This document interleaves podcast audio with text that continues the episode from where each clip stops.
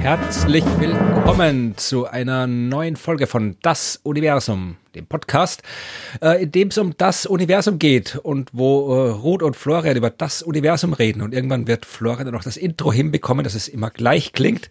Außerdem muss ich husten, also ich habe es komplett versaut. Aber wir begrüßen euch, nämlich äh, ich begrüße euch und äh, du begrüßt uns. Soll ich jetzt nicht und Florian sagen? Ja, sonst ist, immer, ist, oder? Das wäre ein bisschen komisch. Ja, dieses Intro war, war von Anfang an verloren. Das tun wir so, als hätten wir es nicht gehört und machen da. wir einfach weiter. Sagen wir Hallo ja. und Hallo. machen weiter. Ja, ähm, es gibt viel zu erzählen. Also ich habe erstens eine sehr schöne Geschichte, dann gibt es sehr schöne Fragen und äh, ich habe schöne Einleitungsthemen. Äh, die erste. Du bist vollkommen vorbereitet. Ja, naja, nein, also ja. Aber äh, das erste Thema ist das, was wir ja schon immer in der Einleitung hatten in den letzten Folgen, nämlich der Mars. Da ist ja auch wieder Yay. was passiert. Und hm. zwar ein bisschen was, nicht viel, aber, obwohl eigentlich schon viel, aber wir wissen noch nicht viel, nämlich China ist gelandet. Ja, voll. Ja, also das Super haben sie das gemacht. Beim ersten Versuch alles glatt gegangen, ja, ohne also Probleme. Das ist ja tatsächlich was, was man immer wieder mal betonen muss. Bis äh, letzten Freitag äh, war das, glaube ich, das war der, wie viel der war der letzte Freitag? Das war der 14. Ja, wenn ich mich nicht täusche, der 14. Ähm, auf jeden Fall letzte Woche oder vorletzte Woche, wenn ihr das hört. Ja, vor kurzem. Vor kurzem. Du, was ist denn mit dir los heute? Ich habe keine Ahnung.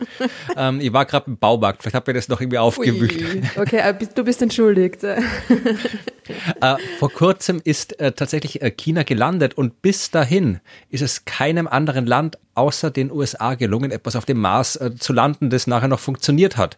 Das hat mhm. niemand geschafft vorher. Das ist äh, nicht einfach. Und dass es die letzten Male so gut geklappt hat äh, mit den diversen Rovern von der, von der NASA, ja, das war beeindruckend. Und jetzt äh, ist das erste Mal ein anderes Land äh, auf dem Mars gelandet.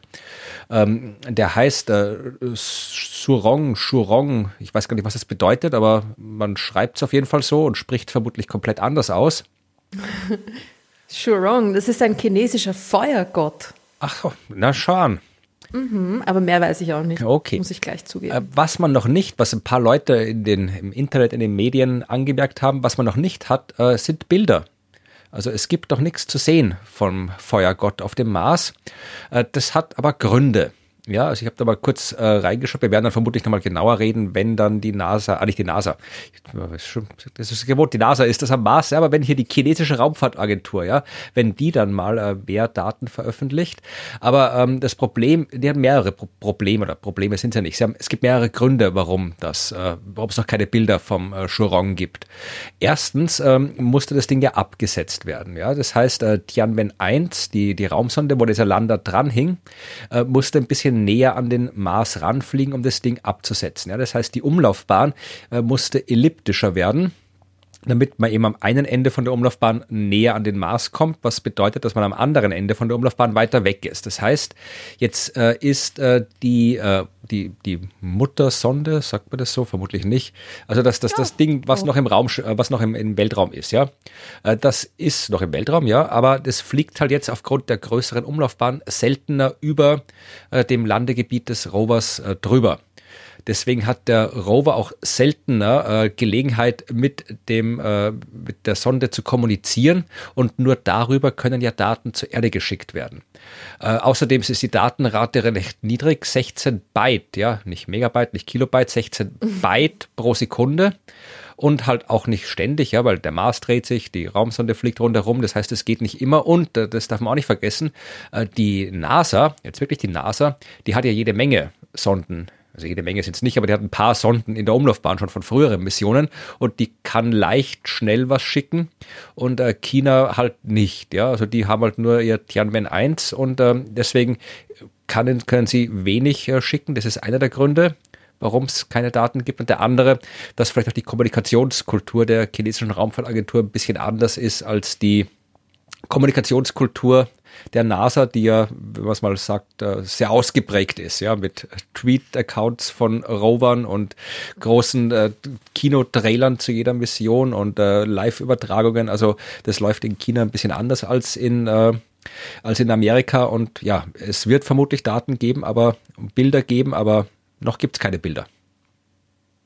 Ja, muss man halt einfach ein bisschen Geduld haben. Ja, ja, eh, nein, ich, nur das Das ist. dauert Also, halt ein paar Tage, ja. Hm. wollte nur sagen, man muss jetzt hier keine Verschwörungstheorien ins Feld so, führen oder ja, sowas, stimmt. damit, weil es noch keine Bilder gibt, das hat Gründe und äh, ja, dass wir von der NASA so verwöhnt sind, ist halt, ja, jetzt, jetzt sind auch andere da und die machen es anders. Ja, na, dann ist natürlich auch immer gleich, wenn es um China geht, sind Leute sehr skeptisch. ne? Ja, das- nicht, Die nicht so unrecht verheimlichen immer. uns was. nicht so, das ist ja. Na eh. Ja, Aber- also es ist keine Verschwörung, es ist eine Frage der, der Datenübertragung und der, der Anzahl der Orbiter, die zur Verfügung stehen und so weiter und so fort. Ne? Genau, also wie gesagt, noch gibt es nicht viel zu sagen über die chinesischen Marsbilder. Das werden wir uns in den nächsten Folgen schauen, was es da Neues gibt. Und eigentlich wollte ich dann äh, äh, schon schon zu, zum nächsten Einleitungsthema gehen und dann äh, zur Hauptgeschichte. Aber ich habe gestern Abend noch eine mysteriöse E-Mail bekommen. Ui, Ja. immer gut. Und ja? äh, die, die, die hat was mit dem zu tun, was du machst. Da geht es um Galaxien. Also ich habe eine E-Mail bekommen, äh, zwar das ist sowas, was ich öfter bekomme, ja, also irgendwie äh, Pressemitteilungen von Forschungseinrichtungen. Das bekomme ich öfter sowas, ja, weil äh, es gibt so ein paar, so die, die Europäische Raumfahrtagentur oder das IST Austria und so weiter, da bin ich auf den diversen Presseverteilern drauf, weil ich halt da Leute in den Pressestellen kennen und die kennen mich und die haben mich halt da draufgesetzt und ein paar äh, habe ich auch abonniert, solche äh, Pressefeeds von der NASA und von anderen. Also ich kriege regelmäßig E-Mails äh, von allen möglichen Pressestellen, die mir sagen, hier ist was passiert. So, äh, die E-Mail kam äh, von der Pressestelle der Universität Birmingham. Und ich kann mich nicht erinnern, jemals irgendwas von der Uni Birmingham abonniert zu haben, noch habe ich, mich kann ich mich nicht erinnern, jemals was von der Uni Birmingham zugeschickt bekommen zu haben. Ja, also äh, entweder ich habe mal unwissend deren Presseverteiler abonniert und die haben seit Jahren nichts zu melden gehabt und jetzt kam was, was ich für zweifelhaft halte, oder äh, es gibt irgendeinen einen seltsamen Grund, warum mich die Uni Birmingham plötzlich auf ihren Presseverteiler gesetzt hat. Ich habe gedacht, hast du vielleicht Kontakt zur Uni Birmingham gehabt, wie du gearbeitet hast dort? Nein, nicht wirklich.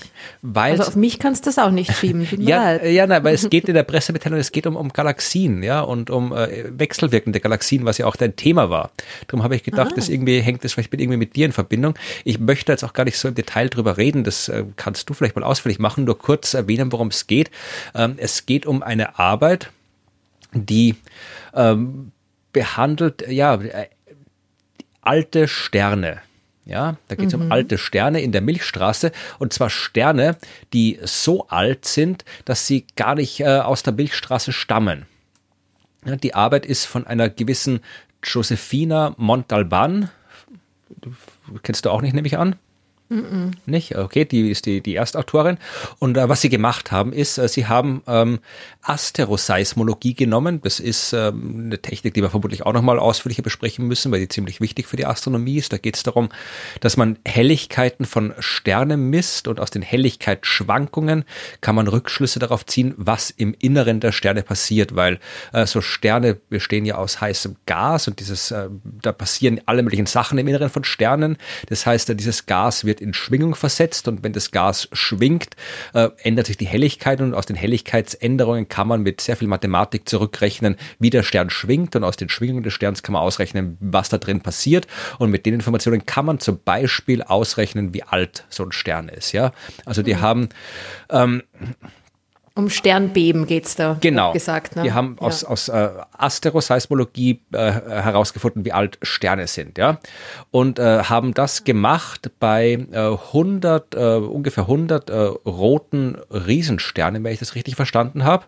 Und haben festgestellt, dass die so alt sind, ja, dass sie eigentlich ähm, schon da gewesen sein müssen, bevor die Sterne in der Milchstraße entstanden sind. Ja, also die sind älter als die Milchstraße selbst und deswegen schließen sie daraus, dass die aus einer anderen Galaxie stammen, die eben vor, glaube acht bis elf Milliarden Jahren haben sie geschrieben, mit der Milchstraße äh, kollidiert ist und die die Milchstraße da quasi so sich einverleibt hat und ähm, was ich interessant fand, ähm, dass äh, diese Milchstraße, die, die, der, diese andere Galaxie, die nicht mehr existiert, dass die sogar äh, einen Namen hat. Ja, und Ist es Herakles? nein, es ist ein ziemlich lächerlicher Name. Ist es Gaia Sausage? genau, die Gaia-Wurst. und ich dachte, du kannst mir vielleicht was über die Gaia-Wurst erzählen kurz. ja, die Gaia-Wurst ist ganz toll. Also nicht nur wegen ihrem Namen. Sie heißt tatsächlich, ich habe es auch nicht glauben können am Anfang, Gaia. Sausage. Also sie, sie haben auch versucht, sie Enceladus zu nennen. Genau, Gaia Enceladus, das ist, glaube ich, der, Genau, war auch also der es waren andere Name der Galaxie. Zwei, ich glaube, es waren zwei unabhängige Arbeiten, die, ähm, die da stattgefunden haben. Und die, in der einen Arbeit äh, wurde sie Enceladus getauft, wie der, wie der Mond vom Saturn.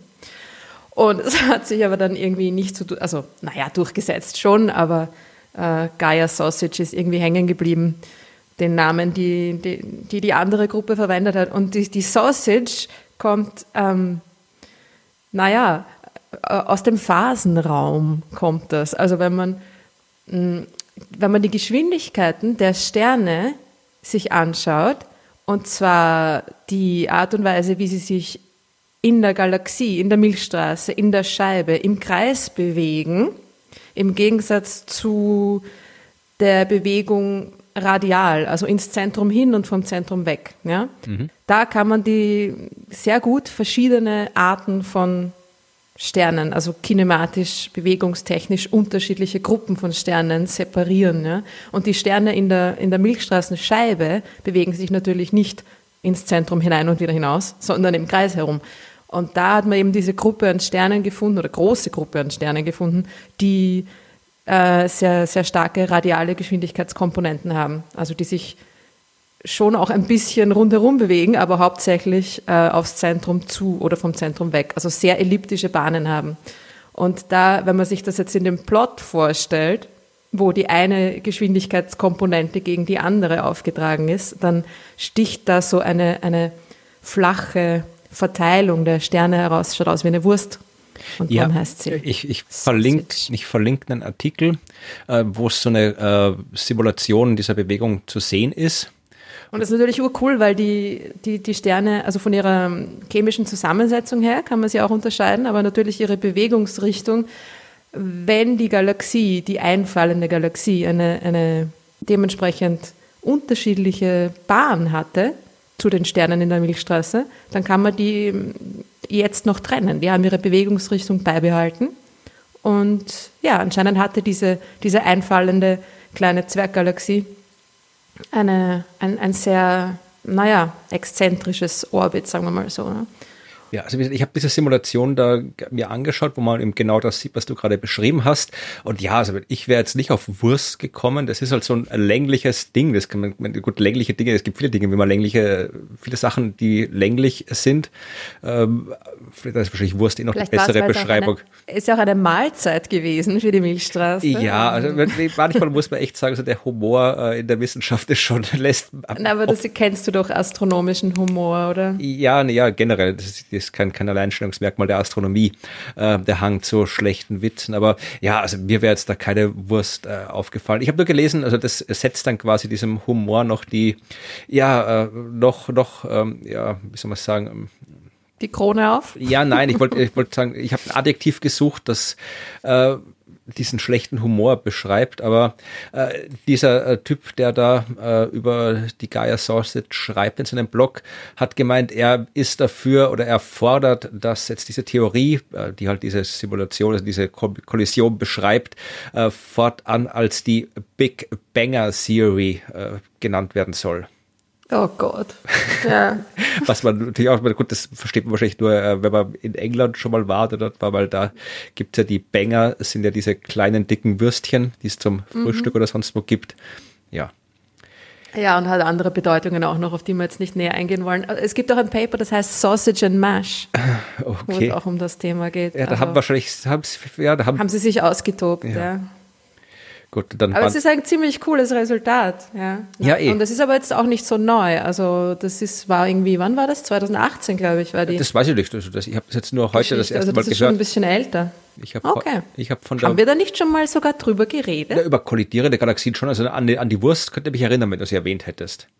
Aber das ist jetzt, also diese Arbeit hier, die ist jetzt tatsächlich neu. Also äh, das äh, war, Hm, okay. sonst hätte ich ja keine Pressemitteilung bekommen. Die ist tatsächlich erschienen am, obwohl nein, erst, äh, hier das, das Paper ist submitted 2. Juni, last revised äh, Mai 2021 und jetzt glaube ich dann in Nature erschienen, Nature Astronomy.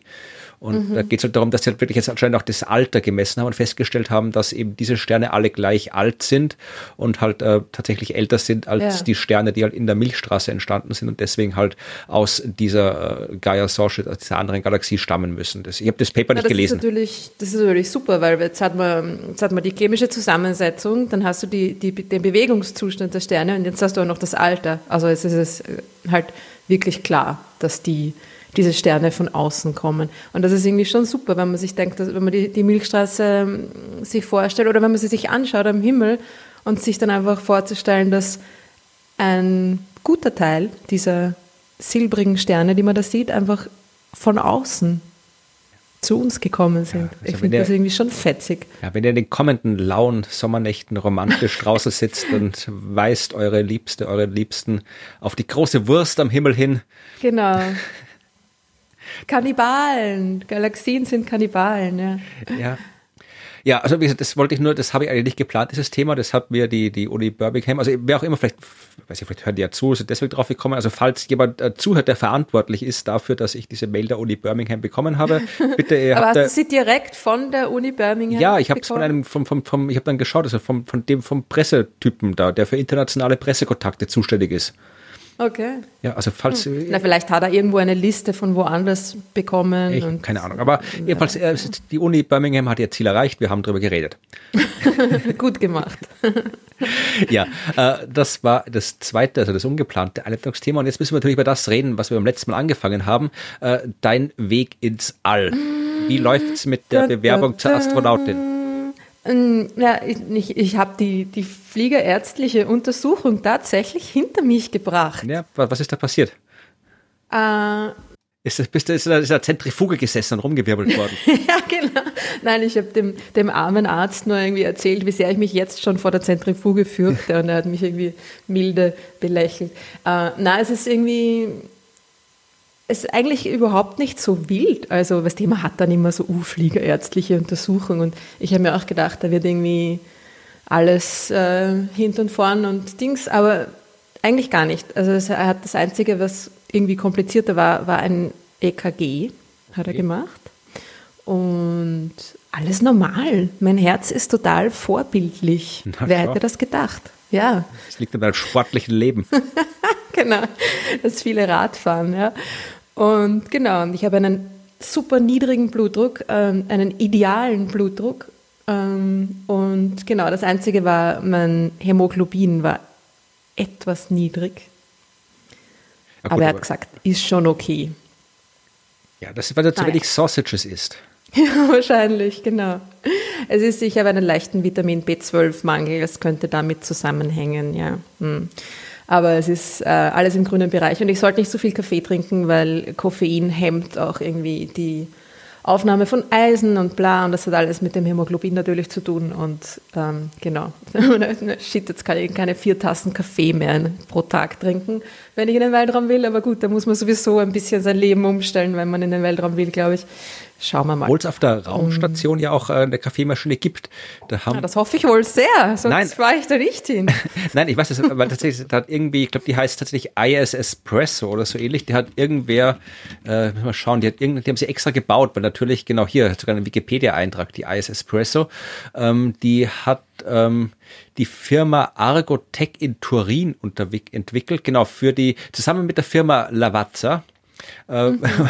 Die haben sie, glaube ich, gemacht für wie wie, wie, wie eine italienische, wie die Samantha Cristoforetti, die italienische Astronautin, hochgeflogen ah, ja. ist, so vermutlich, mhm. äh, ja, einerseits durchaus, dass die äh, was trinken können und andererseits wahrscheinlich auch als PR-Gag oder sowas, äh, weil halt anscheinend schwierig ist, wirklich so, so ein, ja, du musst halt die, die Temperatur hinkriegen, du musst den Wasserdruck hinkriegen, damit du ähm, dann nicht jetzt irgendwie so einen äh, Kaffee kriegst, wie man ihn anderswo kriegt, sondern wirklich so einen echten italienischen, vernünftigen Kaffee. Ja, und jetzt haben sie da halt hier die, die gibt's eine, ich weiß nicht, ob die immer noch auf der ISS Press, auf die, die ISS Press immer noch auf der ISS ist. Vielleicht hat sie sie wieder mitgenommen. Ja, ich schaue gerade hier.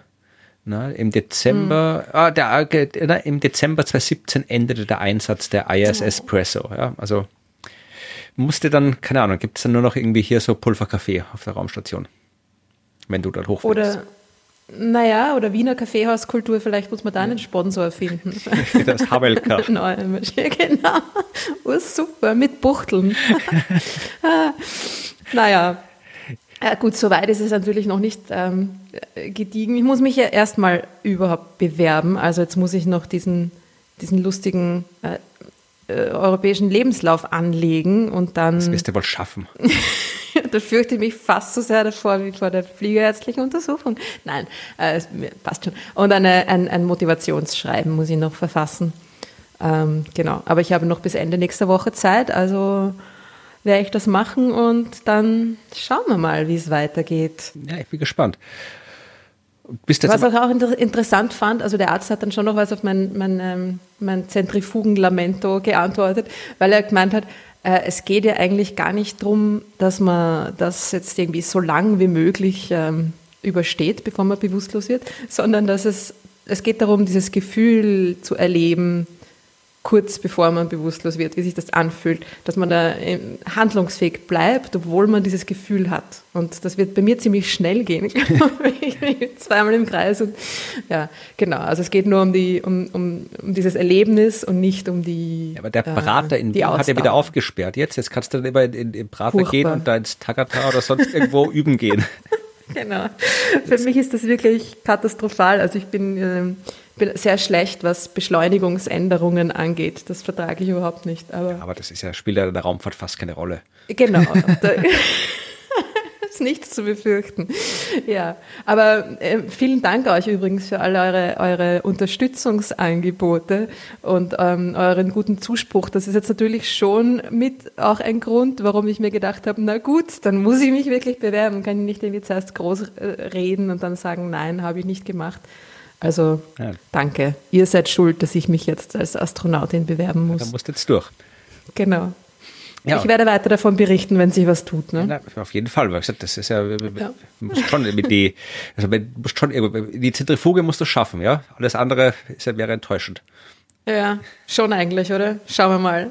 No pressure. Genau. ja. Ja, das, das war schon alles, was ich zur Einleitung äh, an Geschichten hatte weil äh, ich jetzt die, die, die eigentliche Geschichte ziemlich schön finde. Und ich habe gedacht, da kann man kurz drüber reden, kann man lang drüber reden, je nachdem, wie wir es machen wollen. Äh, das ist eine mhm. Geschichte, da geht's, äh, wir haben nichts Dunkles diesmal dabei, ja, keine Galaxien, keine dunkle Materie, keine schwarzen Löcher, aber es geht um die Sonne und es geht um die Erde und es geht quasi um die Sonne, die in der Erde steckt. Okay. Das hört sich auch schon ein bisschen verschwörungstheoretisch an. Ja, ja, na gut, ja, okay, sowas wie Hohlerde oder sowas habe ich gar nicht gedacht. Obwohl, ich weiß gar nicht, warum die, die flache Erde ist jetzt quasi hier so momentan das aktuelle. Die Hohlerde ist, glaube ich, auch schon längst wieder out, schon seit ist ein paar Jahrzehnten. Okay. Nein, um das geht es mhm. überhaupt nicht. Äh, fangen wir was Geht es um den Erdkern, der so heiß ist wie die Sonnenoberfläche? Ja, es geht um den Erdkern und der ist so heiß wie die Sonnenoberfläche, aber es geht um was anderes, ja. Obwohl das natürlich auch, das kann man nie oft genug äh, sagen, im Zentrum der Erde steckt eine Kugel aus Metall, so groß wie der Mond und so heiß wie die Sonne. Ja, also wir haben eine, eine mondgroße Metallsonne im Inneren der Erde. Das ist ein Fakt, dass man Die gerne, halt keine Kernfusion betreibt. Ein ne? bisschen schon, also, oder? Nein, ah, nicht Kernfusion, äh, Kern, äh, nicht, nicht, Entschuldigung, nein, Blödsinn. Ja, Blödsinn. Radioaktivität. Genau, radioaktiver Zerfall, ja, die ist deswegen so heiß, mhm. weil dort radioaktive Elemente zerfallen. Aber mhm. ich finde allein die Tatsache, dass wirklich so unter unseren Füßen steckt eine Metallkugel so groß wie der Mond, ja, sehr 5000 Grad heiß. Also das ist, kann man, wie gesagt, ich erzähle es immer wieder gerne, weil da kann man drüber nachdenken. Aber ja. ähm, damit sind wir auch schon fast beim Thema. Ja, wir fangen nämlich die Geschichte mit, mit dem Mond an. Ja, weißt okay. du, was das erste war? Ähm, oder nicht das erste, aber was, äh, äh, was äh, passiert ist, als die Astronauten damals, äh, Buzz Aldrin äh, und Neil Armstrong, auf dem Mond gelandet sind, 1969. Ja, mein gut, Neil Armstrong ist ausgestiegen. Und dann äh, hat er seine Worte gesagt und dann ist irgendwie der Aldrin ausgestiegen. Und was war das Erste, was sie gemacht haben? Mm, eine Fahne aufgestellt. Ja, das könnte man glauben, dass sie die amerikanische Fahne, also so wie man sich also die Amerikaner vorstellt, die kommen raus und hauen erstmal ihre Fahne rein. Ja, genau. Umsonst. Do you have a flag? no, äh, now you do. Nein, es tatsächlich, und das war gut, dass du das geantwortet hast, ja, weil äh, noch bevor Buzz Aldrin äh, die amerikanische Fahne aufgestellt hat, hat er was anderes aufgestellt.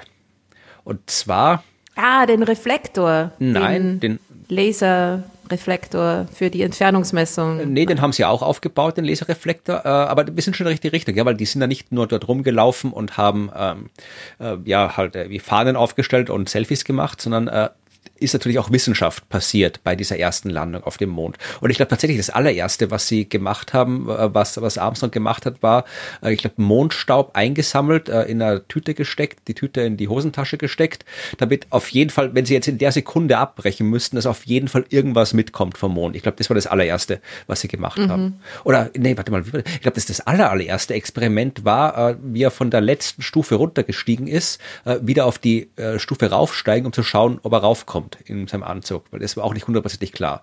Ich glaube, das, okay. das war das allererste, was man so als Experiment äh, bezeichnen könnte.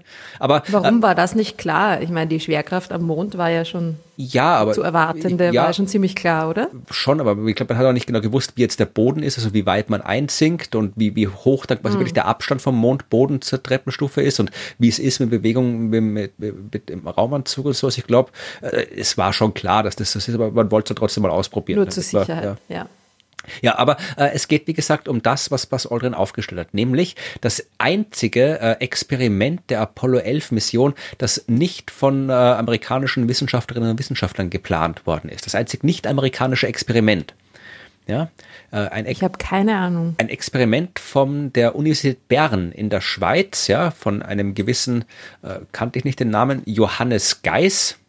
Ähm, war mir unbekannt bis jetzt der Mann, aber er hat äh, dieses Experiment designt und zwar das Solar Wind Composition Experiment.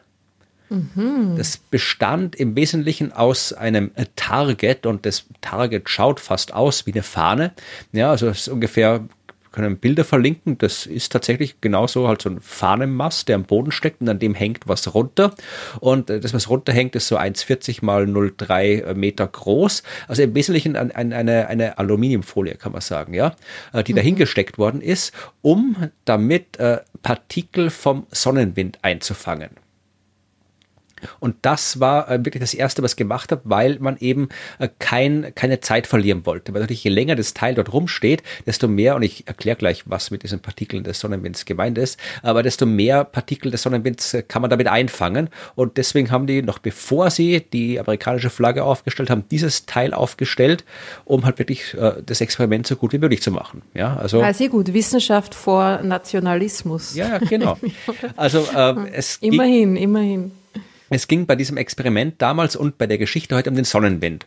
Und den haben wir, glaube ich, noch nicht in, in Podcast besprochen, was das ist. Ja, ich glaube ja nicht. Also wir haben vermutlich schon mal über kosmische Strahlung und sowas gesprochen, dass das, äh, dass das äh, hängt damit zusammen. Aber im Wesentlichen geht es einfach nur darum beim Sonnenwind, dass eben unsere Sonne nicht nur äh, Licht, Energie, Strahlung ins All hinaus schickt, sondern auch Teile ihrer selbst. Also sie, sie besteht ja aus Wasserstoff und Helium, die Sonne, zumindest in den äußeren Schichten fast ausschließlich. Und ähm, da ist es, äh, da passiert jede Menge Zeug, also da, da brodelt es vor sich hin. Äh, da hast du lauter elektrische, chemische, äh, chemische nicht, elektrische, magnetische, chemische Phänomene hast du auch, aber elektrische und magnetische Phänomene und äh, jede Menge elektromagnetische Kraft, die frei wird, wenn da sich die Magnetfeldlinien kurz schli äh, schließen, wenn das geladene Gas da rumbrodelt und äh, die Magnetfeldlinien verwirbelt. Also da geht's ab und äh, bei diesen Entladungen äh, werden ständig Teilchen der Sonne selbst hinaus ins All geschleudert. Ja, also die Sonne, wenn man will, so, sie, sie, sie spuckt da quasi hier ständig Zeug von sich selbst in Richtung äh, des Universums und äh, das, was da an Teilchen von der Sonne ins All hinaus äh, kommt, das ist der Sonnenwind. Und der besteht hauptsächlich eben aus äh, Wasserstoff, aus ionisierten Wasserstoff, also äh, wesentlichen Protonen und Elektronen. Also ein Wasserstoffatom ist ja nur ein Proton mit einem Elektron außenrum und wenn man es ionisiert, trennt man die beiden. Und aus den Kernen von Heliumatomen. Ja, und ab und zu ist noch ein bisschen anderes Zeug dabei. Ja, also ein paar von den Elementen, die halt die Sonne erzeugt. Kohlenstoff, Stickstoff, Sauerstoff, Neon, Magnesium und das ganze Zeug, aber halt sehr, sehr wenig. Ja, das meiste ist wirklich Wasserstoff und äh, Helium. Und äh, man wollte, also das wissen wir jetzt, ja, wir wissen es unter anderem dank Experimenten wie die äh, von, von äh, der der Uni Bern und von Buzz Aldrin, der das aufgestellt hat, das Sonnenwindsegel, weil ähm, der Sonnenwind hier auf der Erde schwer zu messen ist vom Erdboden. Ja, glücklicherweise, ja. Ja, ja, ja, durchaus. Für uns. Ja, äh, es ist nicht glücklich, weil wir wollen es ja gern wissen, aber ähm, so geladene Teilchen, die halt dort mit hoher Geschwindigkeit durch die Gegend sausen, sind halt ein bisschen ungesund. Ähm, aber äh, wir haben ja ein Magnetfeld, ein starkes, und wir haben eine Atmosphäre um die Erde rum und die schützt uns vor dem. Ja, also das, die Atmosphäre quasi bremst die, also da, da prallen die schon vorher auf irgendwas anderes und das Magnetfeld äh, lenkt diese Teilchen des Sonnenwinds ab, ja, in Richtung der Pole und äh, wenn die dann eben in, den, in der Nähe der Pole auf die Atmosphäre treffen, dann äh, kann man das beobachten als äh, Polarlichter. Also der macht bei uns der Sonnenwind und die Sonnenaktivität macht bei uns eben Polarlichter, bei Himmelskörper wie dem Mond. Ja, der hat weder eine Atmosphäre noch ein nennenswertes Magnetfeld. Und ähm, das führt dazu, dass der Sonnenwind eben direkt auf die Mondoberfläche auftreffen kann. Ja?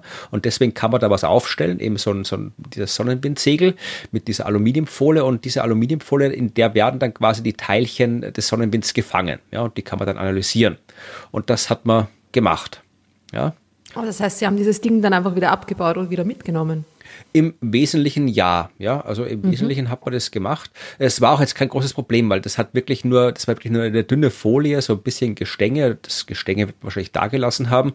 Also das Ganze hat knapp 430 Gramm gewogen und äh, das, wir haben quasi äh, das, das Kompliment. Die Astronauten haben dann quasi dem Herrn, äh, wie, wie hieß er, äh, Geist, Johannes Geist, das Kompliment gemacht. Das war quasi the most science per pound, ja, also die meiste Wissenschaft ja. pro Gewicht mit dem Experiment, äh, weiß er wirklich, also es war wirklich eine, eine dramatisch wichtige Messung, weil das war 69 war immer noch der Anfang der Raumfahrt, da war man froh, wenn man irgendwas ins All bekommen hat und die Wissenschaft war da vermutlich nicht immer die erste Priorität. Also es ist nicht so wie bei heute, wo wir ständig Messinstrumente ins All schicken und alles mögliche. Da ging es hauptsächlich darum, irgendwas ins All zu schicken und zu schauen, ob es überhaupt geht.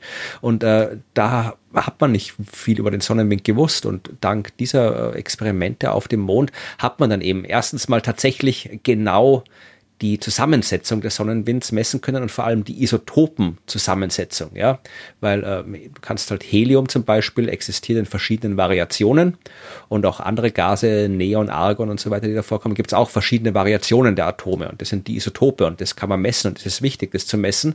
Ähm, werde ich nachher gleich erklären, warum das wichtig ist, ja. Und man kann auch, äh, wenn man dann misst, wie viel Zeug da überhaupt kommt vom Sonnenwind, kann man dann auch eine Obergrenze dafür angeben, wie stark das Magnetfeld des Mondes ist, ja, weil man, es ist ja nicht komplett nichts da, aber halt sehr wenig und auch das wusste man vorher nicht. Aber wenn man jetzt messt, wie viel Sonnenwind da auf dem Mond auftrifft, kann man sagen, okay, das Magnetfeld kann höchstens so stark sein. Also das waren alles wirklich Dinge, die man vorher nicht gewusst hat, die man dank dieser Apollo-Experimente dann rausgefunden hat. Und kennst wie hat dieses Ding funktioniert? Also wie, wie, hat man, wie, wie schafft man das, dass diese geladenen Teilchen da das darfst du mich jetzt nicht fragen. Auf dieser Rettungsdecke? Das weiß ich jetzt natürlich nicht. Ja, dafür habe ich zu wenig Ahnung von diesen ganzen äh, astro-kernphysikalischen Prozessen. Aber ja, das ist halt im Prinzip, du beschießt halt, äh, du beschießt halt äh, Material mit Zeug. Ja, und dann bleibt halt irgendwie. Ähm, bleibt was hängen. Hm. Würde ich jetzt behaupten. Vermutlich, vielleicht ist es auch anders. Aber dann haben sie es ganz, ganz vorsichtig eingepackt, sodass es nicht runtergeht. Genau. Und zur Erde zurückgebracht und da hat man es dann analysiert. Und, äh, so war's. vermutlich, weil ja. gelöst. Ja. Ähm, was äh, tatsächlich, also es waren hier, ich sehe gerade hier, ich habe gerade nochmal 77 Minuten lang ist es nur äh, exponiert gewesen, dieses Sonnenwindsegel, und dann später bei, bei den späteren Apollo-Missionen war es dann schon länger. Ja, also bei Apollo 12 war es schon fast 19 Stunden exponiert, bei Apollo 14 21 Stunden, Apollo 15 41 Stunden und 45 Stunden bei Apollo 16. Ja, also da hat man dann wirklich auch bei den folgenden Missionen was gemessen. Aber äh, kennst du mein Lieblingsexperiment zur Sonnenwindmessung? Mm. Vermutlich äh, nicht. Äh, das ist, das war äh, wieder hier eine, was, NASA, ja genau, war, war auf einer NASA-Mission, nämlich Genesis. Mhm. Genesis war eine geile Mission. Also vermutlich nicht aus dem Grund. Genesis ist gestartet 2001 und hat ist geflogen zum Lagrange-Punkt L1. Ja, also ein Punkt, der genau auf der Verbindungslinie zwischen Erde und Sonne liegt. Ja, also weit weg von der Erde, weit weg vom Magnetfeld der Erde ins in leere Weltall im Wesentlichen, um dort wirklich halt den Sonnenwind direkt vor Ort messen zu können und hat halt auch so, so Arrays gehabt, ja, also auch so, so Kollektoren, die konnte sie quasi aufmachen, konnte dann die Sonnenwindteilchen einfangen damit und dann hat es wieder zugemacht und äh, hat diese Probenkapsel wieder zurück zur Erde gebracht. Und wenn du das nicht mhm. kennst, ja, äh, dann musst du dir auf jeden Fall das Video anschauen, äh, das ich äh, verlinke in den Show Notes, weil äh, es ist ein bisschen, ja, es ist ein bisschen un, äh, nicht nett, äh, wenn ich jetzt sage, das ist eine sehr, sehr coole Mission. Also es war eine coole Mission, aber das, das, das, was wirklich cool ist, ist halt, dass sie gescheitert ist, zum Teil, weil ähm, diese Probenkapsel halt ähm, an dem Fallschirm sicher landen sollte. Das Problem ist, dass der Fallschirm, äh, ja, der wollte nicht. Also der hat halt nichts oh gemacht. Nein. Das heißt, das Ding ist mit ähm, über 300 kmh in die Erde gerast, äh, nahe eines äh, amerikanischen Armeestützpunkts in äh, Utah. Und da gibt's ja wirklich so äh, die, ich, ich finde die so cool, die Fotos. Also es gibt ein Video, da siehst du halt zuerst, äh, wie diese Sonde da halt taumelt, äh, wie sie nicht taumeln soll. Ähm, mhm. Und äh, leider genau der Moment, wo sie am Erdboden auftrifft, der ist dann nicht in der Kamera drinnen. Das haben sie nicht erwischt. Mit der, mit, sind da mit Hubschraubern nebenher geflogen natürlich und haben halt geschaut, wollten halt schauen, wie das sicher runterkommt. Aber ähm, den, es gibt halt wirklich Fotos, wo da wirklich die Sonde schaut ein bisschen aus wie ein UFO. Ja, also so ein kleines UFO, so ja, untertassenförmig. Und dann siehst du halt, wie dieses UFO hochkant zur Hälfte in der Erde drin steckt. Das schaut so, schaut so lustig aus. Und auch dazu in Utah, das ist doch eh bekannt. Ja. Es ist natürlich überhaupt nicht lustig, ja, aber es schaut halt einfach so geil aus, wie dieses, dieses UFO da in der Erde drin steckt und da wirklich ungebremst in den Erdboden rein. Und sie haben, also mein, es, es hat natürlich, sie haben halt, äh, sie haben ein bisschen was rausbekommen, ja, also Teile dieser Kollektoren sind äh, intakt geblieben und sie haben ein ganz, ganz bisschen äh, Teilchen des Sonnenwinds isolieren können. Ja, also es war nicht, war nicht komplett gescheitert, diese Mission. Mm. Aber es ist halt schwierig, den Sonnenwind äh, zu analysieren, ja, äh, weil du halt ins Weltall musst dafür. Und wenn das, äh, da hast halt selten die Laborkapazitäten im All, deswegen musst du es irgendwie zur Erde bringen. Und ähm, die Arbeit, die ich jetzt äh, gefunden habe, die ist auch noch ganz frisch. Da habe ich auch vor ein paar Tagen erst die Pressemitteilung bekommen, in dem Fall von der Uni Heidelberg, wo ich ja auch mal gearbeitet habe. Und dort kennst du aber Leute, das wundert dich jetzt nicht so sehr wie Birmingham, oder? Ja, ich glaube, das, das wundert mich nicht. Also ich glaube, da habe ich auch, äh, die habe ich auch, glaube ich, weiß gar nicht, wo ich die her habe, die, die Nachricht, aber ähm, auf jeden Fall von der Uni Heidelberg. Also das ist nicht von dem Institut, wo ich gearbeitet habe. Ich war am Astronomischen Recheninstitut. Das ist eine Arbeit vom Institut für Geowissenschaften ja, vom Klaus Tschira Labor für Kosmochemie der Uni Heidelberg. Und ähm, in dieser Arbeit wurde eine neue oder eine, eine, eine, eine neue Quelle an Sonnenwind identifiziert oder bestätigt, und zwar der Kern der Erde. Aus dem Kern der Erde kommt Sonnenwind. Ah, okay. Ja. Wie geht das? Ja, das ist eine coole Sache. Darum finde ich diese Geschichte so cool. Darum habe ich sie erzählt. Also was, oder darum werde ich sie erzählen. Was sie gemacht haben, war, also die Arbeit ist auch, wie gesagt, vor ein paar Tagen veröffentlicht worden in uh, Nature. Nature uh, Earth and Environment. Uh, Manfred Vogt von der Uni Heidelberg ist der erste Autor. Und ähm, sie haben ähm, sich Folgendes überlegt. Ja.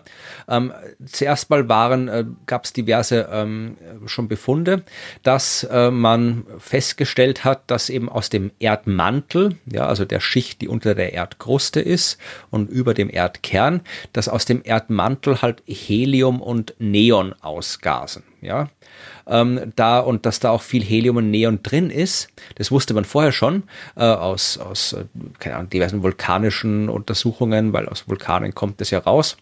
Äh, und äh, das unterscheidet sich stark von der Erdatmosphäre, weil da ist wenig Helium drin und wenig Neon. Ja, also in der Atmosphäre haben wir das Zeug nicht, aber im Gestein der Erde haben wir es.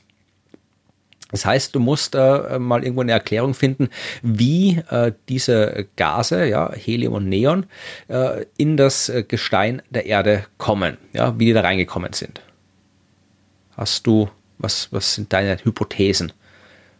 Meine Hypothesen, ähm, du stellst Fragen. Ja. Naja, war, waren vielleicht schon von Anfang an da in der großen Wolke, aus der sich das Sonnensystem gebildet hat, wurden mit eingesammelt, Genau. sind irgendwie. Darum ja. geht's, äh, darum geht's, aber es gibt verschiedene Mechanismen, wie das eingesammelt werden kann. Ja, also Sie sagen, äh, man könnte zum Beispiel sein, also eine eine, eine Hypothese ist, dass äh, du ähm, ja die die die Bausteine, aus denen sich die Erde und die anderen Planeten gebildet haben, dass die eben tatsächlich eben diese Gase eingesammelt haben. Aber das geht ja nicht einfach so. Du kannst ja nicht einfach hier irgendwie, die bleiben ja jetzt nicht äh, einfach irgendwie auf so einem Asteroid kleben, Helium und Neon oder sowas, ja. Das muss ja dann äh, wirklich entsprechend die haben auch keine, keine Aluminiumsegel da aufgestellt, um das einzufangen oder sowas. Also äh, sie schreiben hier, die, äh, dass du äh, einen magmatischen Ozean brauchst. Also du brauchst geschmolzenes Gestein, das dem Sonnenwind ausgesetzt ist und dann kann quasi in diesem magmatischen Gestein, in diesem flüssigen Gestein, kann dann eben das, äh, das Gas, oder die Fall noch nicht Sonnenwind, sondern das Gas aus dem Nebel, aus dem alles entstanden ist, auch die Sonne, äh, kann dann da hier eingebaut werden. Ja. Das Problem ist, sagen sie auch, also wenn man das sich genauer anschaut, da brauchst du natürlich eine gewisse, gewisse Grundmasse, damit du überhaupt einen Himmelskörper kriegst, der ausreichend viel Wärme ansammeln kann, damit sich da so ein flüssiger Gesteinsozean bilden kann. Ja, und ähm, die müssen schon wirklich groß sein, ja, also die müssen größer als Ceres sein, der größte Asteroid im Hauptasteroidengürtel, also um die 900 Kilometer ist Ceres groß. Das heißt, du brauchst schon wirklich große Trümmer und äh, die können, die sind groß genug, dass sie eben so eine, so eine leichte Atmosphäre festhalten können für eine gewisse Zeit. Und wenn sie diese Atmosphäre festhalten, während sie gerade noch frisch und jung und heiß sind und so einen magmatischen Ozean haben, dann kann eben etwas aus dieser Uratmosphäre ins Gestein übergehen. Und wenn diese Trümmer dann eben äh, im weiteren Verlauf äh, sich zu Planeten zusammenfinden, finden, kriegst du das Zeug eben in den Planeten hinein. Das ist eine, eine Hypothese. Mhm. Oder durch Kollisionen. Ja, da musst du aber aufpassen. Also Kollisionen zum Beispiel, weil wenn das wieder zu heftig zusammenkracht, dann, dann schmilzt das ja wieder auf und dann geht das Zeug auch wieder raus. Das ist ja Helium, mhm. also das ist ja leicht flüchtig. Ja, und mhm. die anderen Gase auch. Und ähm, aber sie haben sowieso gesagt, ja, also selbst wenn du Embryos, also Planetenembryos hast, das, so nennt man das da, äh, die zehn Prozent der Erdmasse haben, ja, die könnten nicht ausreichend ähm, äh, Gas aus diesem Urnebel äh, aufgenommen haben in ihren magmatischen Ozeanen, um die Menge an, in dem Fall was Neon im Erdmantel zu erklären. Ja, das heißt, äh, dieser Prozess äh, schließen die Autoren, und es sind in dem Fall tatsächlich Autoren und keine Autorinnen und Autoren, äh, schließen die Autoren, ist ähm, unrealistisch. Bleibt die zweite Möglichkeit, nämlich, äh, dass ähm, die Objekte, aus denen sich die Planeten gebildet haben, also die verschiedenen großen äh, Gesteins- und Metallbrocken durch den Sonnenwind angestrahlt worden sind und im Laufe der Zeit so die Teilchen des Sonnenwinds aufgenommen haben und dann zur Erde gebracht haben. Nur, äh, wie weist man das nach? Weil du kannst den Kern ja schlecht anbohren und nachschauen, was da im Metall drin ist des Kerns. Hm. Ich habe keine Ahnung. ja, äh, du brauchst etwas, was analog zum metallischen Erdkern ist. Und das sind Eisenmeteorite. Ja, weil äh, das sind ja genau, die Eisenmeteorite sind ja die metallisch Bruchstücke metallischer Kerne früherer Planeten, die gerade in Entstehung begriffen waren. Ja, weil, Ach so, sind sie das? Ja. Ähm, naja, das dann Du hast ja in dieser Wolke, aus der alles entstanden ist, ja, zuerst die Sonne und später die Planeten, da ist ja alles Mögliche drin. Da ist sehr viel Gas drin, da ist sehr viel Staub drin und da ist auch natürlich noch schwerere Elemente drin, ja, also Metall, Eisen, Nickel und so Zeug. Aber natürlich, da fliegen jetzt keine Stücke, Metallstücke rum, das sind alles einzelne Atome und du musst die irgendwie ja. zusammenkriegen zu wenn der metallische Kern der Erde ist so groß wie der Mond, ja, du musst mal irgendwie, das muss ja irgendwie mal äh, sich zusammensammeln, das Zeug. Und äh, das passiert so, dass du der Staub äh, sich zuerst mal zusammenballt. Ja, der wird im Laufe der Zeit immer größer und größer. Ja, also du hast zuerst irgendwie so einzelne Staubmoleküle, dann hast du ein bisschen so Kieselsteine, dann hast du wie so größere, metergroße Brocken und irgendwann dann halt irgendwie kilometergroße Brocken. Ja, und dann sind wir bei dem, was man so Planetesimale nennt. Ja, also im Wesentlichen Asteroiden, das ist, sind Planetesimale, die heute noch übrig sind. Nur äh, damals gab es eben nur Planetesimale und sonst nichts im noch nicht entstandenen Sonnensystem. Und diese Planetesimale, das waren, die sind homogen, sagt man, ja. Das ist einfach äh, eine Mischung, also es ist Gestein vermischt mit Metall. Ja, aber nicht differenziert. Das ist der zweite Zustand, ja, homogen und differenziert. Die hm, meisten. Das heißt, sie haben keinen Kern. Genau, du kannst separaten. quasi, egal, wenn du da durchschneidest, äh, dann schaut das in der Mitte genauso aus wie außen. Das heißt homogen. Mhm. Ja, also überall ist alles zu finden, aus dem das Ding besteht.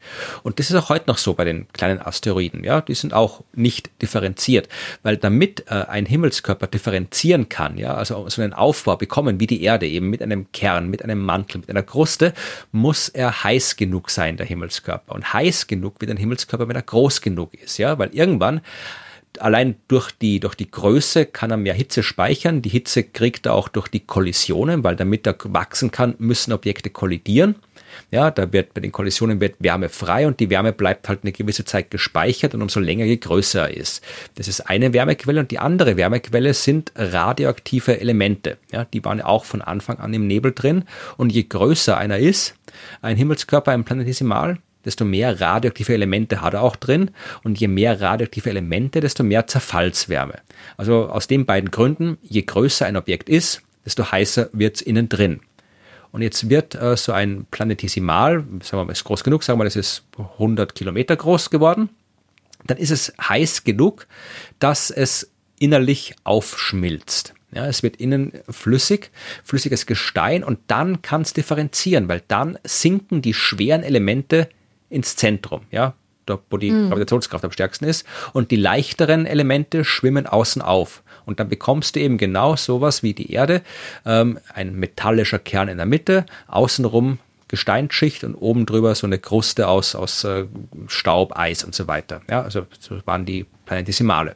Und wenn du dann eben noch, wenn die zusammenstößen und, und noch größere Himmelskörper bilden, kriegst du halt Planeten, ja, wo dann halt die ganzen metallischen Kerne der Planetesimale alle nach unten sinken und dort einen noch größeren metallischen Planetenkern bilden mit einer Planetenmantel rundherum und der planetaren Kruste. Also so kriegt man was wie die Erde.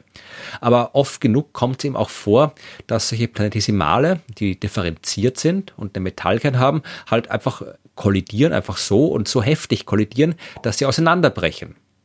Ja, und dann wird quasi dieser metallische Kern freigelegt und äh, fliegt dann eben einfach Bruchstücke von diesem Kern herum. Und die diversen äh, Eisenmeteorite, die wir haben im Sonnensystem und auf der Erde, das sind genau diese Bruchstücke. Das heißt, äh, jeder Eisenmeteorit, den wir aufsammeln von der Erde, war einmal der Kern oder im Kern eines äh, großen Planetesimal. Coole Sache. Ja, das ist sehr gut. Ich sage ja, Meteoriten, Asteroiden sind extrem cool. äh, darum gibt es ja auch äh, eine äh, der, der kommenden Missionen, muss ich kurz schauen, wie die heißt. Ähm, Psyche heißt diese Mission. Es ist eine Raumsonde, ich glaube, von der Europäischen, nein, auch wieder, wieder von der NASA. Ähm, die machen eine Mission zum Asteroid Psyche. Und äh, die Raumsonde heißt auch Psyche.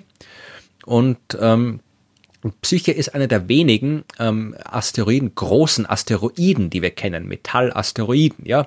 Also das ist ein 250 Kilometer großer Brocken aus Eisen und Nickel. Psyche. Wahnsinn.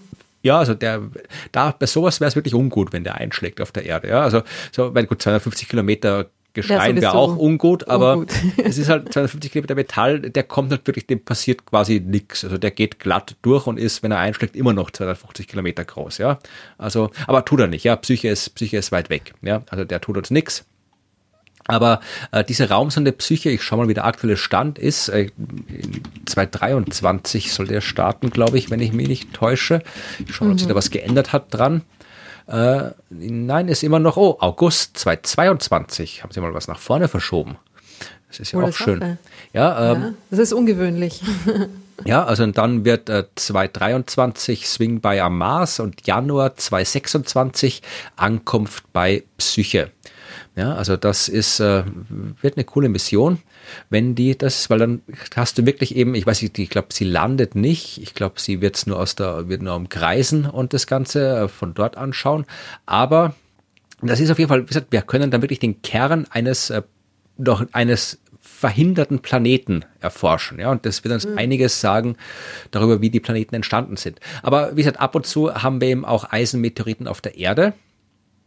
Und, und der äh, Grund, warum es da nur so, so wenig von diesen großen Stücken gibt, ist der, dass die natürlich schon viel früher in der Geschichte des Sonnensystems mit irgendwas zusammengestoßen sind. Ne? Ja, na, klar. Und weil das und dass nur die kleinen übrig geblieben sind. Weil ich denke, wenn so ein Planet zerbricht, dann ist es ja wohl eher das, das sind da schon viele große Stücke dann. Ja, es geht jetzt nicht um ne? Planeten, die zerbrechen, sondern so planetesimale. Ja, also wenn sowas wie Psyche ist eine Ausnahme, wenn du einen 250 Kilometer großen Kern hast, dann muss das Außenrum natürlich noch größer sein. Aber äh, mm. es geht wirklich so um, so, ja, so eben so diese Planet, Protoplaneten, ja, sowas wie, sowas wie Pluto groß, das ist schon ein sehr großer Protoplanet, Ceres groß, also wirklich so, ein paar hundert Kilometer große Objekte, wo halt dann, das sind ja nicht alle auseinandergebrochen, ja, die meisten sind zu Planeten geworden, ja, weil sonst hätte man keine Planeten. Aber es sind halt viele, äh, sind zerbrochen und da kommen halt unsere Eisenmeteorite her, die wir haben auf der Erde. Ähm, da sind wir ein bisschen so gebiased, also ein bisschen, wir haben eine verzerrte Wahrnehmung. Also die, die wir finden viele Eisenmeteorite, äh, obwohl sie die absolute Minderheit unter den Meteoriten im Weltall ausmachen. Ja, weil aber natürlich mm. irgendwie das Eisen, äh, weil die Gest bleiben. Ja, mm. Gesteinsmeteorit, der verwittert die irgendwann, wenn er auf der Erde rumliegt. Ja, aber der Eisenmeteorit halt eher nicht. Darum haben wir da mehr gefunden. Und aber ist wahrscheinlich auch leichter zu finden und leichter zu identifizieren, oder? Das natürlich auch, ja. Also es ist, mhm. der, der schaut schon mal anders aus, deutlich anders als so ein äh, Gesteinsmeteorit. Ich meine, die schauen auch, wenn man sich auskennt, anders aus als, äh, als normale Steine, aber sie sind leichter zu finden, da hast du recht. Also die äh, schreiben in ihrer Arbeit, dass äh, alle Eisenmeteorite, die in den Sammlungen der Erde existieren, äh, von ungefähr 75 unterschiedlichen Quellen stammen. Ja, also alles, was wir in Eisenmeteoriten in den Museen und Forschungseinrichtungen rumliegen haben, äh, stammt von 75 Objekten. Also es gab nicht so viele von denen, die da rumgeflogen ja. sind, von diesen Kernen. So, aber, aber na, kann ja sein, dass es viel mehr gab und natürlich dann nur sehr wenige davon irgendwie auf der Erde gelandet sind, oder?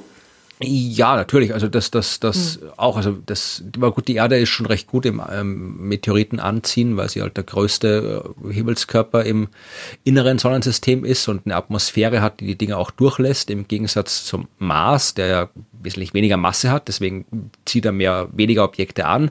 Und ähm, im Gegensatz zur Venus, äh, die zwar viel Masse hat, aber auch eine extrem fette Atmosphäre, die halt, wo halt kaum was durchkommt am Ende. Aber das ist eigentlich nicht das Thema. Ja, das Thema sind wirklich die Eisenmeteoriten und äh, die Eisenmeteorite, ähm, die halt frühere Kerne waren, die sind jetzt quasi, die kann man so als analogon, als analoges Material zum Erdkern betrachten. Ja, weil der Erdkern ist ja das, das gleiche, das ist auf die gleiche Art und Weise entstanden wie die Eisenmeteorite. Die Eisenmeteorite sind das, was unter anderem den Erdkern gemacht haben. Wenn wir mhm. Eisenmeteorite haben, die halt noch rumfliegen, dann sehen wir halt Material, äh, aus dem halt kein Erdkern oder anderer Planetenkern geworden ist, aber werden hätte können. Ja, das heißt, wenn wir mhm.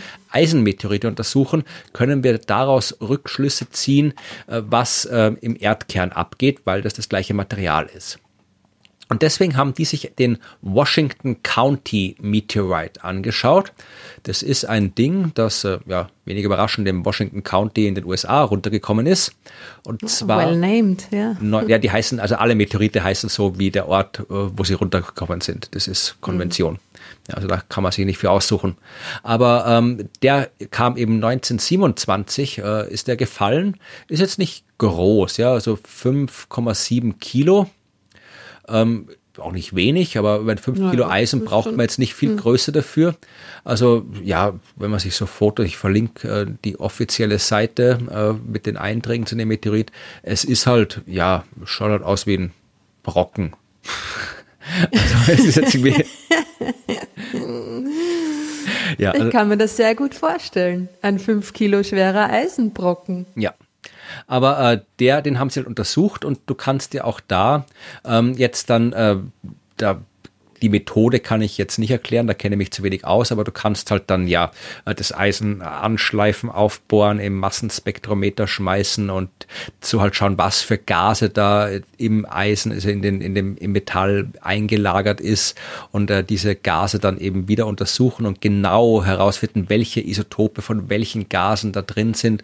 Also das ist extrem aufwendig, deswegen äh, hat bis jetzt auch noch keiner gemacht, weil es auch in der Genauigkeit, äh, das gemacht werden muss, für diese Arbeit eben schwer zu machen war. Aber die in Heidelberg haben es eben geschafft und haben äh, festgestellt, dass äh, tatsächlich hier äh, die Isotopenzusammensetzung in diesem Eisenmeteorit tatsächlich eben äh, exakt die gleiche ist wie die Isotopenzusammensetzung im Sonnenwind. Ja, also das, was da eingeschlossen ist an Helium und Neon, in dem Fall haben Sie angeschaut, ist Sonnenwind. Ja, das ist, sind Teilchen des Sonnenwinds, die können ja nicht woanders herkommen. Das heißt, äh, dieser Eisenmeteorit hat in seinem Inneren Partikel des Sonnenwinds. Ja, das heißt, der muss äh, eben während der Entstehung der Planeten, während der Entstehung der Planetesimale, aus denen die Planeten entstanden sind, muss dem Sonnenwind ausgesetzt sein. Und äh, so ist er reingekommen. Ja, und ähm, wenn das bei dem Eisenmeteorit der Fall ist, dann muss das natürlich auch äh, bei den Eisenobjekten der Fall gewesen sein, die den Erdkern gebildet haben. Das heißt, auch äh, der Erdkern muss Teilchen des Sonnenwinds enthalten. Und ja, ja, macht Sinn. Genau. Und äh, das ist äh, insofern interessant, weil äh, man hat auch festgestellt, äh, durch, das sind andere Messungen, die haben jetzt nichts mit der Arbeit zu tun, die werden dort zitiert, aber man hat festgestellt, dass es äh, zwei Reservoirs an, ähm, äh, an Sonnenwind-ähnlichen, also äh, zwei Reservoirs an Helium und Neon, sagen wir es so, gibt im Erdinneren, weil äh, du da unterschiedliche, wenn du das, du kannst es ja messen, zum Beispiel äh, bei, bei vulkanischen Ausgasungen oder bei solchen äh, Mantelplumes heißt es, also äh, Magma, die aufsteigt aus dem Erdmantel und dann an bestimmten Stellen der Erdoberfläche an der Kruste rauskommt. Also äh, du weißt äh, aus anderen Messungen, dass es verschiedene äh, verschiedene Reservoirs geben muss, weil du je nachdem, wo du misst, äh, verschiedene, zwei unterschiedliche Isotopenzusammensetzungen findest. Und das ist eigentlich ungewöhnlich, weil ja der Erdmantel eigentlich immer in Durchmischung begriffen ist. Ja, da, das steht eigentlich still. Da wird ständig Zeug von der Erdkruste wird geschmolzen, sinkt hinunter, neues Zeug aus dem Erdmantel steigt auf. Also das wird ständig durchgerührtes Zeug. Und da mhm. ist es eigentlich seltsam, dass du da unterschiedliche, zwei unterschiedliche Quellen hast.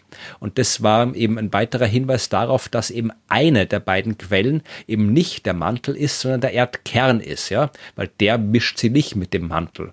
Aber wenn du eben Zeug hast, das aus dem Kern ausgast, also wenn der Erdkern Sonnenwindteilchen abgibt, dann gelangen die in den Mantel und können mit dem Mantelmaterial nach oben steigen.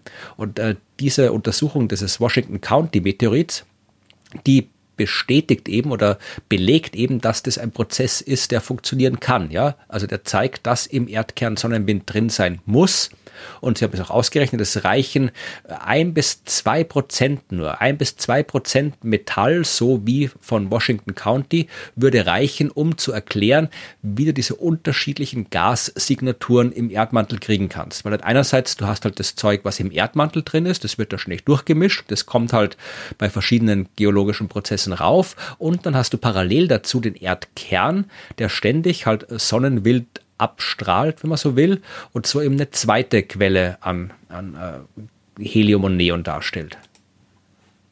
Das und heißt, wieso kommt das raus?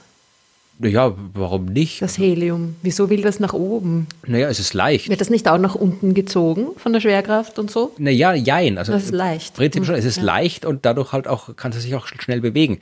Weil ähm, zumindest äh, in der Erdatmosphäre zum Beispiel, das ist ein ganz anderer Prozess, aber in der Erdatmosphäre haben wir deswegen kein Helium, weil das tatsächlich äh, die Erde nicht festhalten Alles kann. entfleucht. Ja. Die Erde schafft es nicht, Helium festzuhalten. Ja, und, äh, aber hast du schon mal einen Heliumballon in der Hand gehabt? Ist nicht so einfach. Ja, gut, aber das, der, der normale, du kannst der Heißluftballon, der wird irgendwann halt wieder runterkommen, ja, wenn der Druck quasi zu, zu groß wird, das Gas. Aber die Heliumatome, die sind wirklich, die, die entkommen ins All, ja, also die, die, die kann die ja. Erde nicht festhalten, weil die halt so leicht sind und sich äh, so schnell bewegen und dann, äh, ja, hauen die ab. Deswegen, sagen wir, Helium ist eh lustig, aber es ist eine endliche Ressource, die auch nicht, äh, die man auch schlecht recyceln kann, weil weg ist weg die ja. verlässt das geschlossene, das ist das das undichte System Erde in dem Fall. Mhm. Aber äh, Erdkern natürlich, ja, also das, der ist flüssig zum Teil, äh, der äußere. Ähm, und äh, da kann natürlich das Gas auch äh, halt raus diffundieren und diffundiert dann in den Erdmantel hinein und wird dann halt mit dem geschmolzenen Gestein des Erdmantels, das Gestein des Erdmantels an der Grenze zum Erdkern, wo es 5000 Grad heißt, natürlich auch geschmolzen, ja. Dann diffundiert es da hinein und dann mit den ganzen Konvektionsströmen des geschmolzenen Gesteins gelangt es nach oben, weil du hast ja nicht nur Gravitation, du hast ja Konvektion auch. Der, das Mantelgestein wärmt sich äh, am Erdkern auf steigt nach oben äh, mhm. und kühlt sich ab und geht wieder runter. Also jetzt sehr, sehr, sehr, sehr vereinfacht gesagt, die Geologie des Erdinneren. Aber äh, du hast halt auch die Konvektion und mit dieser Konvektion äh, gelangt es nach oben, das Zeug. Und dann tritt es aus und dann kann man wirklich sagen, dass die Erde quasi ähm, Sonnenwind abstrahlt. Genau, das besagen zumindest diese äh, Leute von der Uni Heidelberg. Und sie, sagen, sie sagen, das ist wichtig, ja, also es ist erstmal cool, ja, und es ist gut zu wissen, aber sie sagen, es ist halt wichtig, weil ähm, äh, das ist halt eher eine geochemische, geologische Erkenntnis und keine astronomische, aber wir sind ja nicht so, wir reden ja auch über andere Wissenschaften, die sind ja auch ganz nett ab und zu. Und die Erde ist ein Planet und wir reden hier von Planetologie und das gehört ja quasi auch uns. Also das ist ja quasi, da ist ja die, die Geochemie und die Geologie ist ja quasi hier die Hilfswissenschaft für uns. Ja, ja total. Weil alles wir, unseres. Genau. Ja, damit. Außerdem sind wir das Universum. Das ist ja, so alles genau. unseres. Aber Sie sagen halt jetzt, äh, das ist deswegen wichtig, diese Erkenntnis, weil wenn man einen Planeten verstehen will, ja, dann muss man auch verstehen, was im Inneren des Planeten abgeht. Und dann musst du halt diese ganzen geochemischen Prozesse verstehen, die im Erdmantel zum Beispiel ablaufen. Ja, welche Gestalt Steine da wie sich umwandelt, unter welchem Druck was passiert, welche Elemente und Moleküle irgendwo eingebunden werden und welche aufgetrennt werden und welche kristallisieren und so weiter. Also diese ganze Geochemie, die musst du halt verstehen, wenn du verstehen willst, wie ein Planet funktioniert.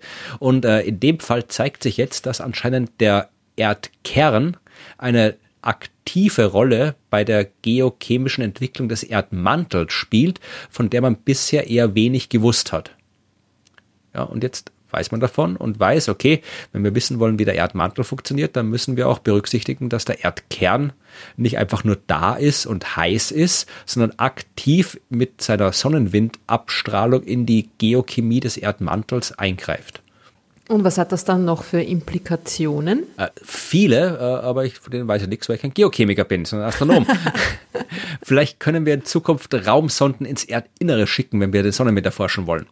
Aber das ist Und wie, wie viel, wie, wie groß ist der Beitrag dieses äh, irdischen Sonnenwinds zum gesamten ja, Sonnenwind oder ja, kann man das irgendwie abschätzen? Nein, das kann ich ja nicht sagen. Also ich glaube, das ist auch eine falsche Frage, weil ist ja nicht so, dass dann quasi hier die Erde dann jetzt auch noch irgendwie Sonnenwind quasi jetzt all abgibt. Also ja, da wird schon das eine oder andere Helium oder Neon aus dem Erdinneren rauskommen, aber äh, ich glaube, das ist eine Frage, äh, ich weiß keine Antwort drauf und ich weiß auch gerade nicht, ob das relevant für irgendwas ist. Mhm. Also es ist auf jeden Fall. Also es ist auf jeden Fall sehr wenig. Ja, im Verglichen mit der Sonne ist alles sehr wenig. Also ja.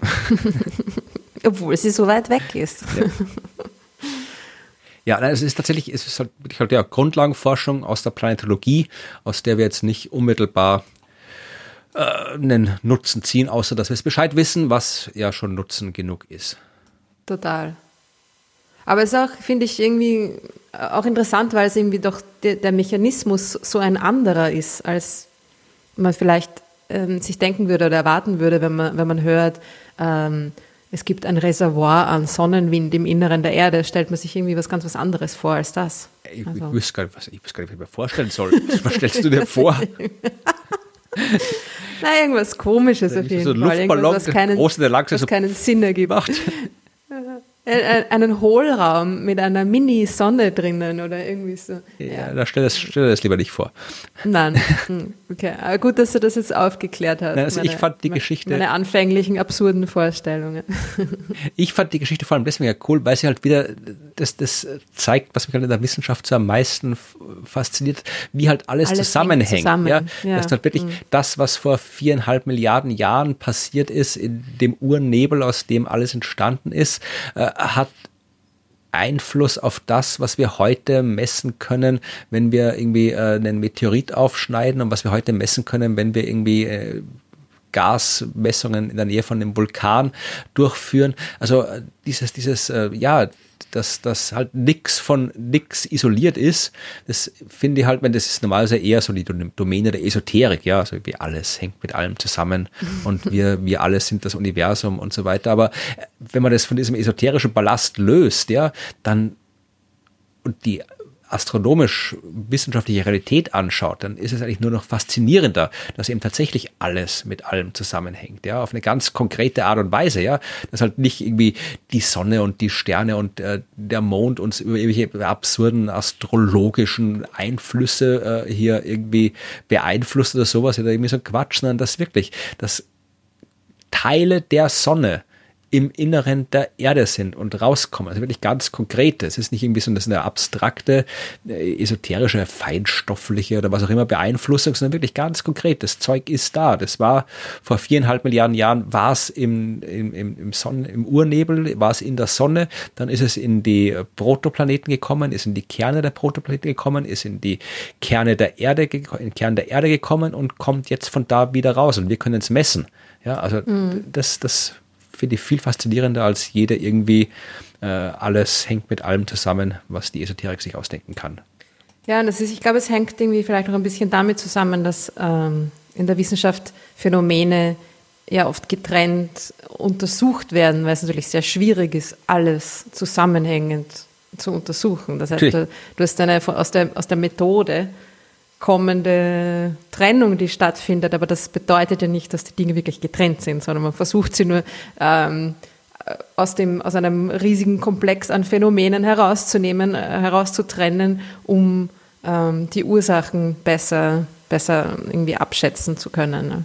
Ja, und wir wissen, das ist ja auch die Zeit der Universalwissenschaftlerinnen, ist ja vorbei. Ist ja nicht so, du kannst ja bei bestem Willen nicht alles wissen. Man kann vielleicht irgendwie so, so wie es wir machen, wir können irgendwie über alles reden, aber wir kennen uns deswegen nicht über allem aus. Ja? Also wissenschaftlich aktiv, äh, sinnvoll erforschen, ja, kann man ja immer nur ein extrem kleines Spezialgebiet.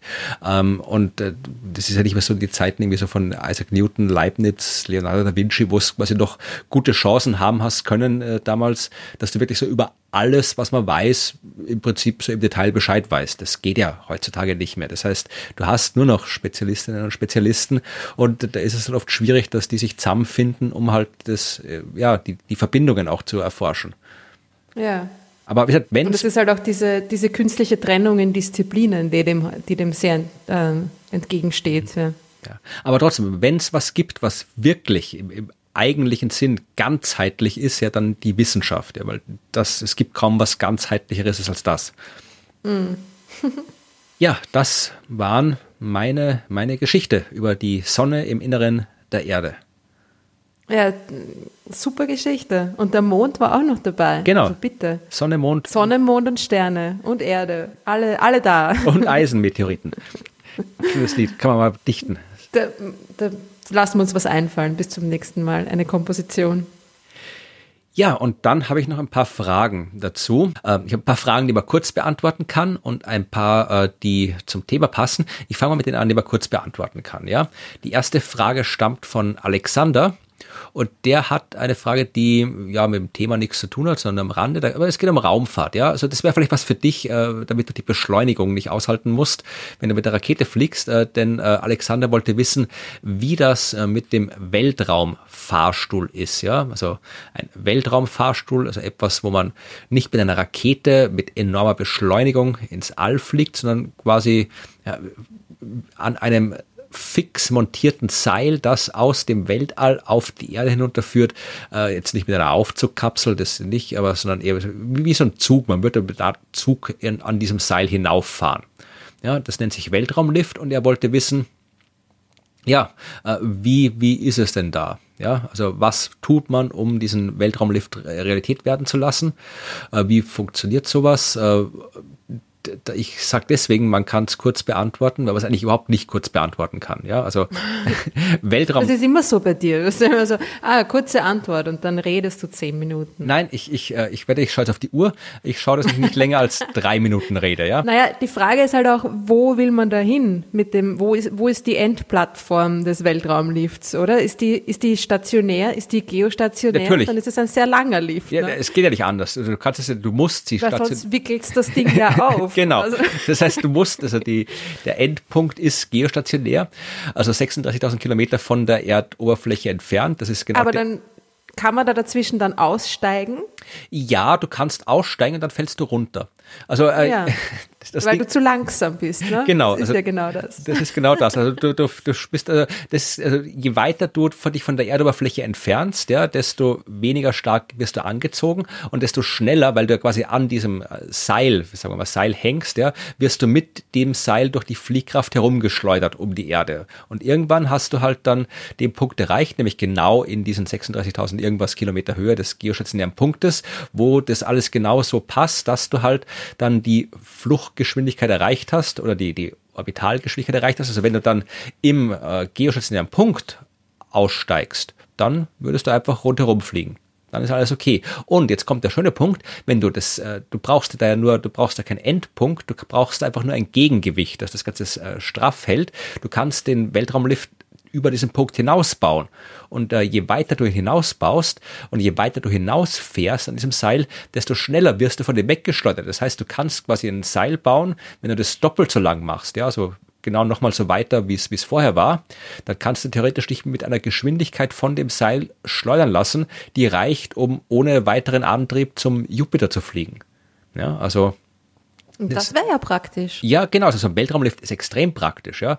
Ähm, vor allem, Nur weil ist halt blöderweise kein Material irgendwie in der Lage, die, die, diese Kräfte auszuhalten, oder? Ja, also man kennt Materialien, die in der Lage sind, diese Kräfte auszuhalten. Also die gäbe es, ja, Graphen zum Beispiel oder Kohlenstoff-Nanorohren, die, die könnten das aushalten. Das Problem, was wir haben, ist, dass äh, wir die noch nicht in der nötigen Länge machen können. Ja, weil, wie gesagt, 36.000 Kilometer ist schon lang. Ist viel. Ja, das ist sehr viel. Ähm, aber äh, das Ding ist, man hat auch noch nicht intensiv dran geforscht. Also das ist, was ich immer sage. Äh, wenn man jetzt wirklich ausreichend viel Geld und Ressourcen draufschmeißt und sagt, hier, findet raus, wie man das Zeug lang genug machen kann, dann glaube ich, findet man es auch raus. Also ich glaube, das ist kein, ich glaube, das ist kein Grundlagenproblem, sondern einfach nur wirklich ein, ein Skalierungsproblem, das man einfach noch nicht dringend genug lösen wollte bis jetzt. Weil, wie gesagt, du, du musst es halt wirklich dann, es gibt ja noch keinen Anwendungsfall für, für extrem lange Seile. Ja, also das, wir brauchten das. Ja, also da muss man wirklich sagen, wir wollen das jetzt. Und tatsächlich eben, deswegen wollte ich eigentlich sagen, es ist eine kurze Antwort, weil ich habe über das schon viel äh, gemacht. Auf das wollte ich Alexander einfach nur verweisen. Ich habe, glaube ich, mal drei Folgen von den Sternengeschichten über den Weltraumlift gemacht und ich habe sehr viel in meinem Buch Asteroid Now über den Weltraumlift geschrieben. Weil hat auch eine spannende Geschichte. Also tatsächlich war der Weltraumlift das erste, was sich äh, Konstantin Tsiolkovsky war es damals, 18 irgendwas. Äh, Die erste Idee, die er hatte, wie Menschen ins All gelangen kann, waren nicht Raketen, sondern der Weltraumlift. Auf die Idee ist er gekommen, wie er die Weltausstellung in Paris besucht hat und dort den Eiffelturm gesehen hat. Er hat sich einfach gedacht, okay, wir könnten da einfach einen extrem hohen Turm bauen und den dann einfach raufgehen was natürlich nicht geht. Also du kannst, so viel Material gibt's nicht, aber dann wusste man dann später, man gesagt, okay, wir können ja anstatt von unten nach oben auch von oben nach unten bauen. Wir können einen Satellit in geostationären Punkt hängen und das Seil einfach runterlassen. Das ist wesentlich einfacher und braucht weniger Material. Aber äh, einer der, der wirklich der großen Verfechter des Weltraumlifts war Arthur C. Clarke, der hat äh, da auch geforscht dran und hat Science-Fiction-Bücher drüber geschrieben und von dem stammt ein Zitat, ähm, das ich gern wiederhole. Der hat gesagt, wir haben auf die Frage, wann es denn den Weltraumlift äh, geben wird, hat er gesagt, ja, den Weltraumlift wird es geben ungefähr, ich glaube, die Zahl weiß ich jetzt nicht mehr genau, ungefähr 20 Jahre, nachdem wir aufgehört haben, drüber zu lachen. Und im Wesentlichen stimmt. Also äh, es gibt kein fundamentales Problem, einen Weltraumlift zu bauen. Ja, die Astronomie, die Physik dazu ist ausgeforscht. Da wissen wir alles, wie das funktioniert. Äh, Material hapert es noch, aber das, wie gesagt, betrachte ich nicht als fundamentales Problem, sondern einfach nur als ein Problem des Wollens. Und wenn wir sagen, wir wollen das, ja, wäre natürlich absurd teuer, absurd komplexe Ingenieursaufgabe, aber keine unlösbare. Wenn wir sagen, wir wollen das, dann haben wir das. Also wir müssen nur wollen, ist die Antwort auf Ganz die genau. Frage. Und ich verlinke Aber wäre da nicht auch extrem ähm, fehlergefährdet, also Fehler, ähm, das Zeug äh, 36.000 Kilometer ähm, Struktur ist natürlich extrem anfällig für irgendwelche Unfälle oder Jein, also wie gesagt, Brüche oder was weiß ich. Brüche sind nicht das Problem, ja, weil äh, darfst das nicht als normales Seil vorstellen. Ich habe, wenn ich drüber rede, werde ich oft gefragt, ja, was ist, wenn ein Flugzeug dagegen fliegt, ja? Äh, Das, das ist schlecht fürs Armes Flugzeug. Flugzeug. Ja, weil das ist eben ein extrem starkes Material, ja. Meine, natürlich kann es sein, dass das irgendwie reißt, aber auch dann, ähm, äh, es gibt Konzepte, wie man damit umgehen kann. Also äh, du kannst dann, äh, du fällst nicht sofort runter, du umkreist halt die Erde ein bisschen und äh, kannst dann halt noch hast noch Zeit, um halt dann entsprechende Evakuierungsmaßnahmen zu machen und so weiter. Also das, das haben sich Leute alles überlegt. Das geht. Ja, und auch äh, wie man aus, wenn zum Beispiel ein Asteroid vorbeikommt, der ist ein bisschen härter als ein Flugzeug und schneller. Ja, weil äh, der kann ja auch mal in, in 10, 20.000 Kilometer Höhe vorbeifliegen. Äh, Es gibt auch Möglichkeiten, wie du ausweichen kannst mit dem Weltraumlift. Ja, du brauchst ihn da unten auf, idealerweise baut man den auf dem Äquator und idealerweise baut man den auf einer schwimmenden Plattform, die man bewegen kann und dann kannst du den quasi gezielt in Schwingungen versetzen und da kannst du hier einfach so am Asteroid vorbeischwingen. Also das, das geht alles, gibt alles Konzepte dafür. Aber es ist halt, ja, wir wollen es noch nicht dringend genug, den Weltraumfahrstuhl. Und wenn Alexander oder äh, andere mehr darüber wissen wollen, ich verlinke auf die entsprechenden Podcasts, Bücher und Quellen, die ich dazu schon habe. Ja, das war die kurze Frage. Und dann äh, noch eine kurze Frage von Dennis. Der wollte wissen, ob es Forschung zu seltsamer Materie gibt oder ob es eine Sonde gibt, die einen Neutronenstern erforscht oder umkreist, falls das möglich ist. Und ich äh, beantworte das mal mit äh, Ja und Nein. Was Und was bitte ist seltsame Materie? äh, das ist äh, Materie, die seltsam ist. Und zwar seltsam in, äh, im, im teilchenphysikalischen Sinne. Ja? Da gibt es ja die Quarks, die fundamentalen Bausteine der Materie. Und äh, die normalen Wald- und Wiesenatome, also aus denen wir bestehen und so weiter, die bestehen aus Up- und Down-Quarks.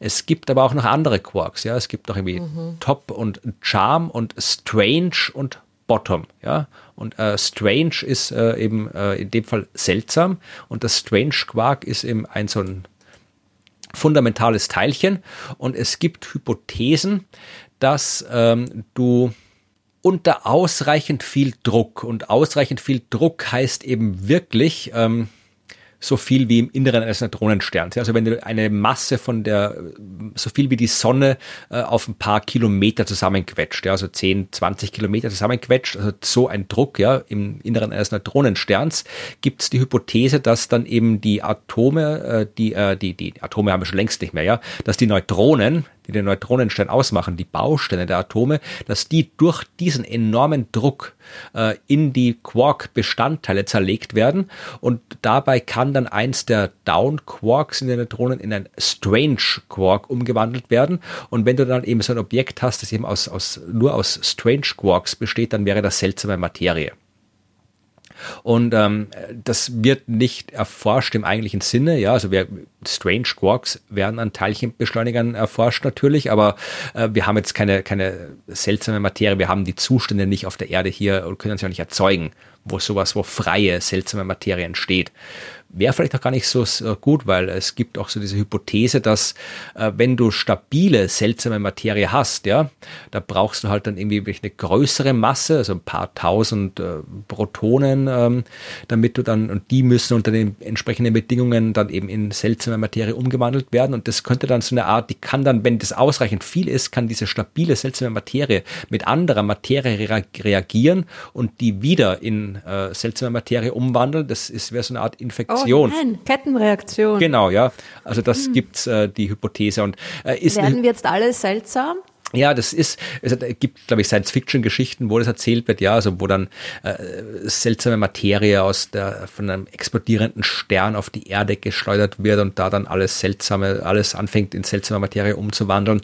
Äh, Wäre nicht gut. Das Problem ist, nicht das Problem, äh, es ist unwahrscheinlich, dass das passiert, ja, weil ähm, wenn es wirklich ein häufiger Prozess oder Vorgang wäre im Universum, dass irgendwo große Mengen an seltsamer Materie entstehen äh, und auf die Erde oder andere Planeten fallen, dann würden wir seltsame Materie sehen überall. Ja, also wir sehen das nicht, wir sehen das nirgends. Ja, also und diese seltsame Materie kann auch nur unter den extremen Druck- und Temperaturbedingungen überhaupt ähm, ist die Hypothese, ja. Also stabil das, das, äh, existieren. Ne? Ja. Aber wie gesagt, das wird erforscht, aber äh, halt im Teilchenbeschleuniger an einzelnen Strange Quarks wird geforscht. Seltsame Materie an sich haben wir noch nicht nachgewiesen, wird nicht erforscht. Und äh, Neutronensterne erforschen wir aus der Ferne. Anders geht's nicht, weil die sind weit weg und wir haben noch keine Raumsonde, die einen anderen Stern erreicht. Und in unserer näheren Umgebung ist auch kein Neutronenstern. Da müssen wir wirklich halt mehr als ein paar Lichtjahre fliegen dorthin. Also es wäre cool, wenn wir eine Raumsonde hätten, die einen Neutronenstern umkreist. Aber haben wir nicht. Zuerst, zuerst mal klein anfangen. Ne? Zuerst mal aus dem Sonnensystem raus und vielleicht mal einen anderen Stern, aber müsste man ein bisschen schneller fliegen. Genau. So, und jetzt kommt eine Frage, die zum Thema der Folge passt und auch was für dich ist. Das sind zwei sehr thematisch getrennte Fragen, die uns Lisa gestellt hat. Ja, äh, mhm. Die Frage von Lisa, die zum Thema passt, äh, lautet: Hat die Erde tatsächlich nur deshalb ein Magnetfeld, weil sie einen Eisenkern hat? Und sie fragt weiter, äh, warum hat die Sonne dann auch ein Magnetfeld? Ja, die besteht doch zum größten Teil aus Helium und Wasserstoff. Könnte man sich ah. einen Planeten mit einem Kern aus Nickel oder Kobalt vorstellen, der ein Magnetfeld hat? Ja, also drei Fragen. Fangen wir vielleicht mit den ersten. Also die erste, kann man leicht sagen, ja, die Erde hat deshalb ein Magnetfeld, weil sie einen Eisenkern hat, ja, und vor allem, weil sie einen flüssigen Eisenkern hat. Der äußere Kern des, der Erde ist flüssig, der innere ist fest, der äußere ist flüssig. Das heißt, du hast flüssiges Eisen, du hast flüssiges, leitfähiges Metall, das sich bewegt, ja, und damit kriegst du halt dann sowas wie bei einem Fahrraddynamo, äh, du kriegst ein Magnetfeld, ja, also solange das, äh, die Eisenmassen im Inneren der Erde sich noch bewegen, kriegst du einen flüssigen, äh, kriegst du ein, ein Magnetfeld. Die Sonne hat tatsächlich keinen Eisenkern, aber du kannst, äh, du in dem Fall Rot, kannst äh, erklären, warum sie trotzdem ein Magnetfeld hat, obwohl sie doch aus Helium und Wasserstoff besteht. Na, also die Idee finde ich, äh, die Idee ist super, also die, die, das Reasoning, ne? die, die logische Überlegung ähm, ist super, aber es ist ja nicht nur ein Eisenkern, ein flüssiger Eisenkern, der ein Magnetfeld verursacht, sondern jegliche Art von geladener, bewegter Teilchen. Ja?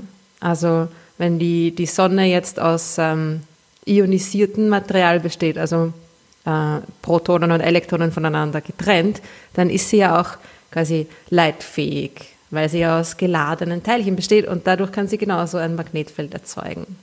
Genau. Eisen ist ja quasi nur ein Spezialfall, sagen wir mal so, ne? das, äh, an, an, Materialien, die Magnetfelder erzeugen können. Es geht generell einfach um bewegte Ladungen. Ja. Genau, also die, das, der Wasserstoff in der Sonne ist halt so heiß, dass die Elektronen in der Hülle nicht mehr an den Kern halten können. Deswegen mhm. sind die negativ geladenen Elektronen vom positiv geladenen Kern getrennt und deswegen ist das was der Wasserstoff eben das Plasma. Ja, Plasma heißt ja gerade das, dass eben die die Teile die Ladungsträger getrennt voneinander sind. Deswegen ist es äh, elektrisch leitfähig, das Material dort. Und deswegen hat eben auch die Sonne ein Magnetfeld. Ja, und äh, die dritte Frage, kann man sich einen Planeten mit einem Kern aus Nickel oder Kobalt vorstellen, der ein Magnetfeld hat? Kann man vermutlich. Das Problem ist, äh, du wirst keinen äh, astronomischen Prozess finden, der das sowas erzeugt, weil ähm, Eisen ist halt äh, vergleichsweise häufig unter den Metallen im Universum, weil das das letzte stabile Produkt der Kernfusion ist. Ja, also äh, ich kann immer weiter, ich kann bei Wasserstoff anfangen und kann aus Wasserstoff Helium machen durch Fusion und ich kann aus Helium Sauerstoff machen durch Fusion und ich kann aus Sauerstoff wieder was anderes machen durch Fusion und irgendwann komme ich als Produkt der Fusion bei Eisen an und ich kann aber aus Eisen äh, durch Fusion nichts mehr machen oder schon im Prinzip, nur äh, ich kriege keine Energie mehr raus, wenn ich Eisenatome fusioniere. Ich muss Energie reinstecken. Ja, und das passiert nicht von selbst in der Natur. Deswegen hört die Kernfusion im Inneren von Sternen spätestens bei Eisen auf. Und alle anderen Elemente werden durch andere Prozesse erzeugt, bei Supernova-Explosionen und so weiter. Das heißt, du hast immer Eisen mit anderen Metallen und du müsstest dann irgendwie und Nickel und sowas, das ist dann wieder Chemie, das sind äh, eisenliebende Materialien. Das heißt, die, die halten sich immer dort auf, wo Eisen ist. Das heißt, äh, das, das, äh, du müsstest einen Weg finden, wie du das Eisen äh, aus den metallischen äh, Asteroiden, Planetesimalen entfernen kannst, damit du einen Planet mit Nickelkern kriegst. Also ich wüsste nicht, wie das gehen sollte. Aber wie gesagt, im Erdkern ist Eisen und Nickel vermischt. Es ist nicht reines Eisen, sondern eben Eisen und Nickel. Und äh, man kann sich vorstellen, ein Planet mit Nickelkern, aber er wird nicht existieren, behaupte ich. Vorstellen kann man sich viel. so, und jetzt kommen äh, zwei oder eigentlich drei Fragen für dich zum Abschluss. Ja? Okay. Zuerst äh, der, der zweite Fragenteil von äh, Lisa. Ja, da geht's um den Sternenhimmel und die Geschichten der Sterne. Lisa fragt, was wissen wir heute über die Astronomie der südlichen Hemisphäre vor der Kolonialisierung durch die Europäer? Sind uns heute noch präkoloniale Sternbilder oder Asterismen bekannt? Ja, also Südamerika, Australien, Südostasien. Was haben die Menschen dort sich am Himmel vorgestellt, bevor wir gekommen sind und ihnen gesagt haben, was sie sich vorstellen sollen? Mm, ja, ja, da, da, da gibt es ja viel. Natürlich. Also wir haben zwar irgendwie versucht, so schnell wie möglich äh, dort äh, ja, alles auszulöschen, was uns im Weg stand, leider. Mm, natürlich äh, furchtbare Geschichten, aber die Geschichten der Ureinwohner der diversen mm, südlichen Kontinente haben sich natürlich sehr wohl erhalten. Und es gibt äh, so ziemlich in, in jeder Kultur, die man sich nur vorstellen kann, Geschichten über den Sternenhimmel und eigene Sternbilder, eigene Mythologien. Das ist irgendwie, ja, ganz logisch eigentlich auch, wenn man, wenn man darauf schaut, man sieht diese Punkte, man stellt sich da Gestalten vor. So funktioniert einfach ähm, unser Gehirn anscheinend.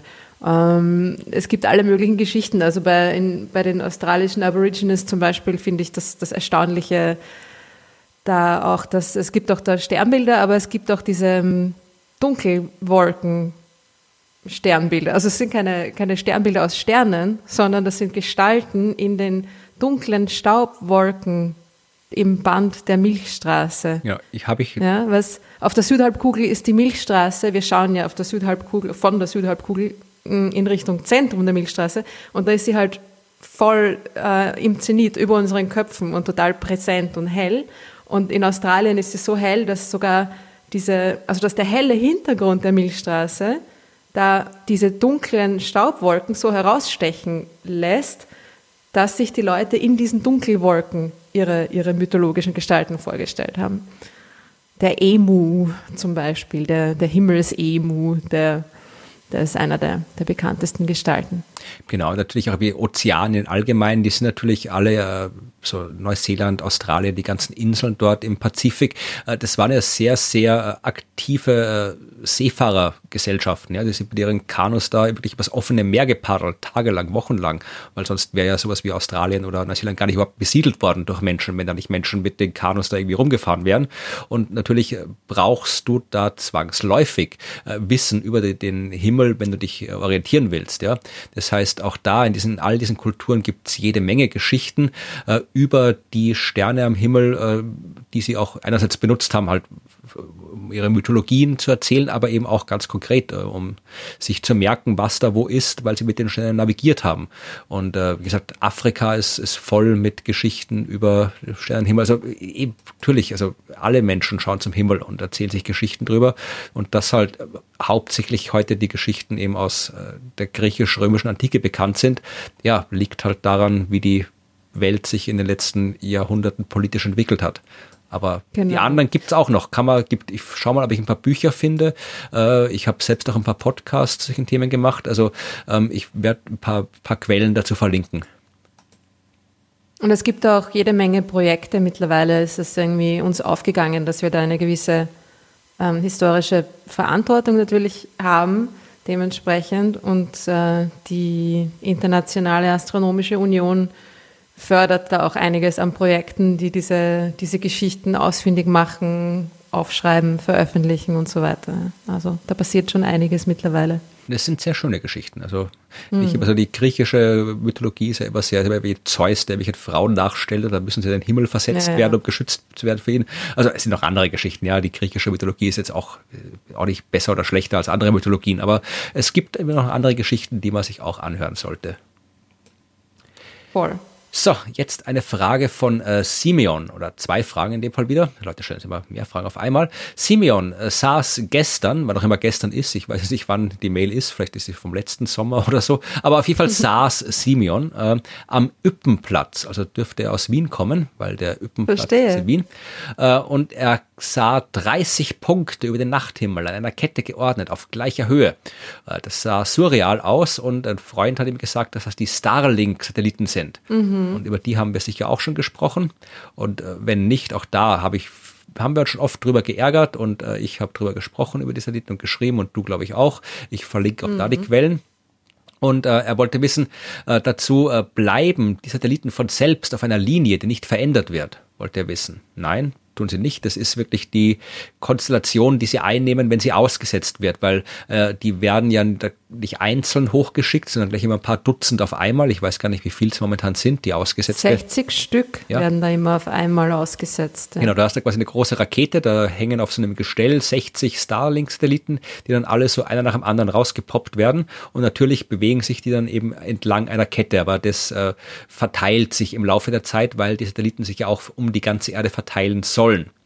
Ähm, genau, die schwärmen so langsam aus, kann mhm. man sich das vorstellen. Also sind, wenn man genau schaut, dann sieht man auch, dass sie in diesen Ketten gar nicht ganz genau auf einer Linie sich bewegen, sondern dass es da schon leichte Unterschiede gibt. Und diese ganz, diese minimalen Unterschiede, die ähm, amplifizieren sich dann natürlich mit der Zeit und dann bilden die so ein, ein Netz um die Erde herum, diese Satelliten. Irgendwann mal, ne? wenn es fertig ist. Äh, und mittlerweile sind, glaube ich, schon äh, über 1000. Mehr, mehr. 1000 und ein paar hundert also mehr, Satelliten mehr ausgesetzt. Also ein paar tausend. Ja, paar tausend schon. Ähm, ja, also es sind sehr viele und es soll noch viel, viel, viel mehr werden. Ja, ne? es gibt Zehntausende, Hunderttausende. Verschiedene, es gibt auch verschiedene Anbieter. Also das Starlink ist ja nur eine ist eine, eine Company, eine Firma. Firma, die das macht. Danke. äh, genau, und es sollen im Endeffekt sollen es mehrere Zehntausend werden von verschiedenen Anbietern und verschiedenen Netzwerke und so weiter. Ja. Genau, und darauf bezieht sich die nächste Frage von äh, Simeon. Ähm, weil was ist, wenn auch nur ein paar Satelliten mit irgendwas kollidieren und zerstört werden? Gibt es eine Kettenreaktion und ziemlich viel äh, Müll in der Umlaufbahn? Oder sind die doch recht weit voneinander entfernt? Ja und nein, also sie sind schon weit voneinander entfernt weil viel Platz ist im Weltall. Aber natürlich, wenn die anfangen zu kollidieren, weil sowas kann durchaus passieren, es ist auch schon passiert, dass Satelliten jetzt nicht von Starlink, aber andere kollidiert sind. Und das gibt Müll und das gibt große Müllwolken, die sie dann auch verteilen. Also der Müll verteilt sich dann auch und das ist halt nicht einfach nur Müll, der rumliegt, sondern äh, Teilchen, die sich mit äh, 10, 20 Kilometer pro Sekunde bewegen. Ja, und da reicht halt auch schon wirklich ein kleinstes Partikelchen irgendwas. Äh, wenn das dann äh, auf was anderes trifft, dann haut dir das ein Loch rein. Und das kann tatsächlich ähm, dann auch wieder so eine Kettenreaktion geben, wenn wirklich viel im Weltall ist, kann es sein, dass diese Kettenreaktion dann immer mehr und immer mehr äh, Satelliten zerstört, die immer mehr Müll machen, wodurch dann noch mehr äh, zerstört werden können. Und am Ende hast du halt dann quasi so eine große Müllwolke um die Erde rum, die halt die Raumfahrt und die Satellitennutzung wenn nicht äh, verunmöglicht, doch zumindest extrem schwierig macht. Also das ist jetzt kein dramatisch äh, realistisches oder wahrscheinlich, es ist ein realistisches Szenario, aber es ist nicht unbedingt wahrscheinlich, aber es kann passieren. Das heißt, wir müssen uns schon auch Gedanken machen, was wir mit dem erdnahen Weltraum anstellen, weil das ist eine wichtige Ressource für uns und da sollte man nicht einfach alles nach Lust und Laune reinstellen, nur wenn wir es können. Ja, absolut. Also man könnte natürlich auch argumentieren, dass es sowieso schon eine, ein Müllhaufen jetzt ist. Also, na gut, Müll ist natürlich ja mehr oder weniger per Definition etwas, was dann nicht mehr funktioniert. Und jetzt sind sie gerade erst frisch hinaufgeschickt, also funktionieren noch alle, aber Äh, ja, ich finde das immer so zum Vergleich faszinierend, dass es ja dass es bis jetzt vor, vor Starlink und wie die anderen noch immer heißen mögen, ja nur äh, an die 5000 Satelliten überhaupt in einer Erdumlaufbahn gab. Ja. Und das soll, diese Anzahl wird jetzt verzehnfacht, nur durch dieses Projekt. Ja, ja es also das absurd. ist schon eine absurde Angelegenheit. Und mich wundert es auch, ich habe es ja auch gesehen, das war Anfang Mai. Da wurde, da wurde zweimal hintereinander sogar wurden, ja, wurden neue ja so Batches hochgeschickt, ja. Das ist ja genau, in der ersten Maiwoche ist ja fast im Wochenrhythmus, dass die da irgendwie hochgeschickt werden mittlerweile von Starlink. Also das ja, kann man immer wieder immer sehen, wieder, diese ja. Ketten. Und dass sie immer noch so hell sind, ja. Also jetzt sollten sie ja mittlerweile äh, ein bisschen angepasst worden sein. Ja, ich glaube. Die Sache ist ich weiß ja. es nicht, bis Ausschuss, wenn sie frisch freigesetzt sind, natürlich sind sie dann am hellsten. Also die kriegen dann eine andere Umlaufbahn. Also ich glaube, weil du siehst ja jetzt nicht ständig diese Ketten über den Himmel fliegen, weil die sich eben verteilen und andere Bahnen einnehmen. Aber äh, das sind wir auch beim nächsten Punkt, ja, weil da geht es um die Himmelsbeobachtung. Äh, Simeon möchte wissen, da bist du wirklich die beste Ansprechpartnerin, äh, er würde gerne die Sterne von Wien beobachten und wer besser als eine Planetariumsdirektorin aus Wien kann da Antwort geben. Äh, welche Ausrüstung äh, ist die sinnvollste? Er hat ein Fernglas und 100 Euro und möchte nicht mehr ausgeben als diese 100 Euro. Also was kannst du Simeon raten, wenn er von Wien aus die Sterne beobachten will? Ich kann ihm raten, dass er sich in einer äh, lauen Frühlings-, Sommer- oder Herbstnacht ähm, irgendwo, wo es dunkel ist, auf die Wiese legt und das, den, den Gesamteindruck auf sich wirken lässt. Das ist wahrscheinlich das Allerbeste. Also ich, find, ich bin ja ähm, Fernglas-Fan, Feldstecher-Fan. Ich habe selber kein Teleskop und habe auch nur einen kleinen Feldstecher. Und ich finde die schon super. Ja. Also viele Leute sagen, dass es vom Preis-Leistungs-Verhältnis, wenn man einen ordentlichen Feldstecher will, muss man sehr viel Geld ausgeben. Das stimmt.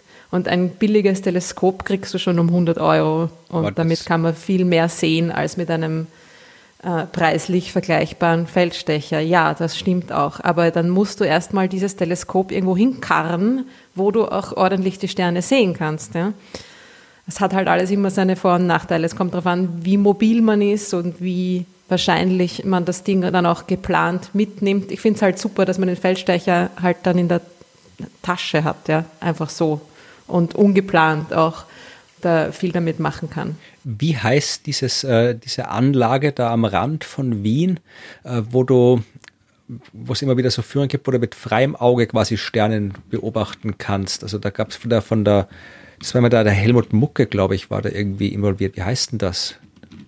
Meinst du Großmugel? Nein, nicht Großmugel. Ähm, am das Georgenberg. Ist ein, ein ziemlich. Ah, dieses. Ah, ja, ja. Okay, Sterngarten dieses, heißt das. Sterngarten. Mhm. Freiluftplanetarium. Das ist auch ein cooler Name, ja. Also ja. da hast du halt irgendwie, ähm, es ist halt im Prinzip sowas so, so ja, ähm, so, so Säulen, Scheiben, also im Prinzip sowas wie, wie Stonehenge, ja, halt, wo da halt so Dinge stehen, wo du halt dann wirklich anhand der Struktur, die dort rumstehen, den, den Sonnenuhren, den äh, Pfeilern, den Masten und so weiter, kannst du halt dann wirklich leicht Dinge am Himmel finden und der astronomische Verein, der österreichische astronomische Verein macht da immer wieder Führungen und sowas. Also äh, da kann man vielleicht hingehen, wenn man in Wien ist. Ja, ist aber halt noch schon noch sehr in der Stadt. Also das ist im 14. Bezirk draußen. Ja, aber äh, Simon hat ja gefragt, ja in Wien. Ja, also mein von Wien aus ist natürlich schwierig in der Großstadt, ja. Also, aber wenn man, wenn man das jetzt hier, wenn wir die Frage von Siemens ignorieren einfach, ja, äh, dann, dann würde ich ihm vorschlagen, er soll seine 100 Euro und sein Fernglas nehmen, sich ein billiges Zelt kaufen und ein Zugticket und damit genau. äh, zum äh, Attersee Traunsee fahren, weil dort ist vor kurzem der erste Dark Sky Park, äh, der erste Sternenpark äh, äh zertifiziert worden. Ja, das ist von der International Dark Sky Organization äh, oder Association eins von beiden, äh, wird es ja. vergeben. Und äh, da werden halt quasi so, so Gebiete, wo halt der Sternenhimmel wirklich dunkel ist, wo sich auch die Gemeinden und so weiter so ein bisschen verpflichten, äh, dort halt auch für Dunkelheit zu sorgen in der Nacht, also wo man wirklich die Milchstraße sehen kann und sowas. Und das ist der erste in Österreich, der zertifizierte Sternenpark, vor ein paar Wochen erst äh, quasi unter Anführungszeichen eröffnet worden. Und ja, nimm dein Fernglas, Simeon, und äh, fahr dorthin. Da siehst du wirklich viel. Das ist sehr zu empfehlen, ja. Und ähm, die WAA, die Wiener Astronomische Arbeitsgemeinschaft, die sind auch super. Die machen auch viele Sachen. Also sind auch natürlich jetzt noch, noch äh, gerade noch Corona-bedingt nicht so häufig unterwegs, aber die machen total viele Veranstaltungen, Führungen, Sachen und sind irgendwie ein, sind ein lustiger Haufen. Also das zahlt sich auch aus, die zu kontaktieren. Ja, macht das. Also die freuen sich auch und da kann man was lernen. Und das ist die ideale Überleitung die ich mir jetzt gerade selbst ausgedacht habe, zum nächsten Punkt. Zum Lernthema. genau, nach den Fragen kommt jetzt das Lernen. Wir haben die Rubrik Neues von der Sternwarte, wo ich ja mit. Die äh, immer noch keinen neuen Namen hat. Nein, mhm. schlagt uns Namen vor für die Rubrik, wenn ihr meint, sie braucht einen anderen Namen, äh, wo ich mit Evi, die ja äh, Astronomie studiert, immer kurz über das Astronomiestudium rede und so die häufigsten. Wir haben weiterhin Fragen, äh, Mails bekommen von Leuten, die eben tatsächlich auch überlegen, gerade anfangen, Astronomie zu studieren und da eben äh, Sachen wissen wollen. Und ja, wenn ihr auch überlegt und euch nicht traut, äh, Astronomie zu studieren oder konkrete Fragen habt, dann ja, schreibt uns die einfach, genauso wie alle anderen Fragen, ja, an fragen.dasuniversum.at. Alles, was das Studium betrifft, leite ich dann an Evi weiter, die euch da Auskunft geben kann. Aber jetzt hören wir uns mal an, was wir in dieser Rubrik besprochen haben. Und zwar nämlich äh, das Thema, das äh, so in der Konversation dazu äh, am häufigsten aufgekommen ist. Da ging es nämlich immer um die Mathematik ja, die Mathematik, die böse Mathematik im Studium.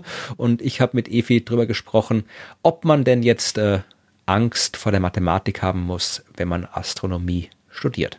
Wir reden wieder über das Astronomiestudium mit Evi. Hallo, Evi. Hallo, Florian. Und äh, es geht um ein Thema, das äh, bei den Kommentaren zum Astronomiestudium und auch bei den Fragen, die wir bekommen haben, fast am häufigsten vertreten war.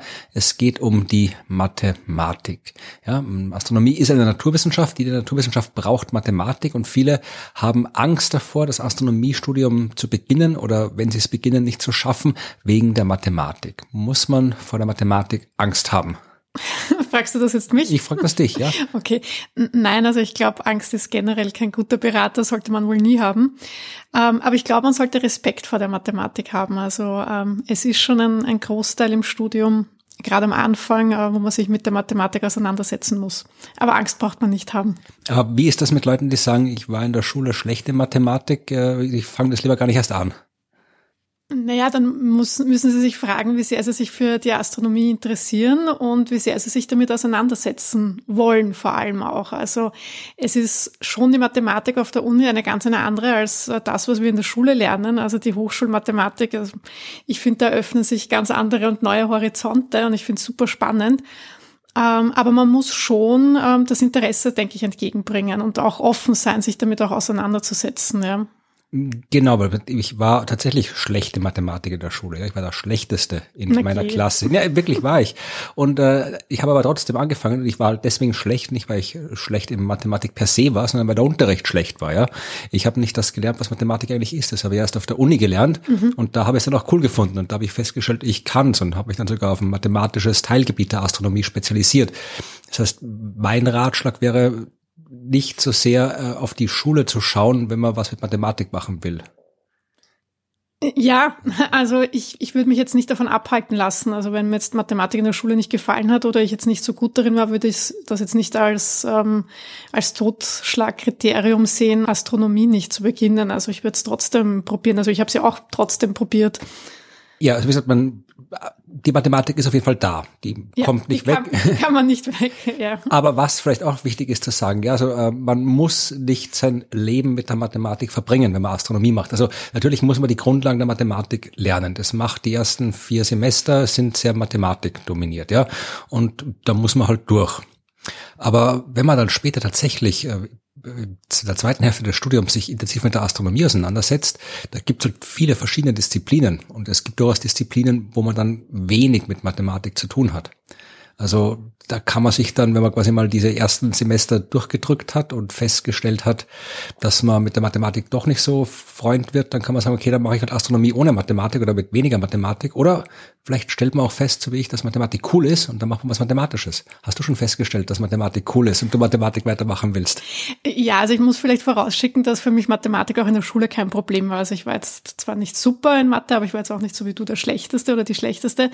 Ähm, für mich war also für mich ist auch Mathematik einfach etwas, das man lernen kann und das logisch ist. Und bei mir in der Schule war es immer so, wenn ich nichts gelernt habe für die Mathe-Schularbeit, dann bin ich auch durchgefallen und habe eine schlechte Note bekommen. Wenn ich mich hingesetzt und habe es gelernt, habe ich eine super Note bekommen.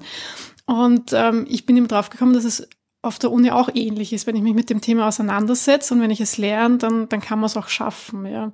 Ja, es ist, das kann ich, kann ich absolut bestätigen. Also Mathematik, wenn man jetzt irgendwie große Entdeckungen machen will und mathematisch forschen will, dann schadet eine gewisse Begabung nichts und man kann für Mathematik begabt sein. Aber wenn es darum geht, das zu lernen, was man braucht für Studium, dann ist es was, was man einfach lernen kann. Da kann man sich hinsetzen und kann es lernen. Da muss man keine Angst haben. Ich glaube, Tatsächlich haben die meisten Menschen Angst vor der Mathematik aufgrund von Vorurteilen oder schlechten Erfahrungen. Und wenn die merken würden, äh, wie Mathematik wirklich ist und da mit einem ähm, unverstellten Blick drauf schauen könnten, dann wäre vermutlich die Angst vor der Mathematik gar nicht so präsent.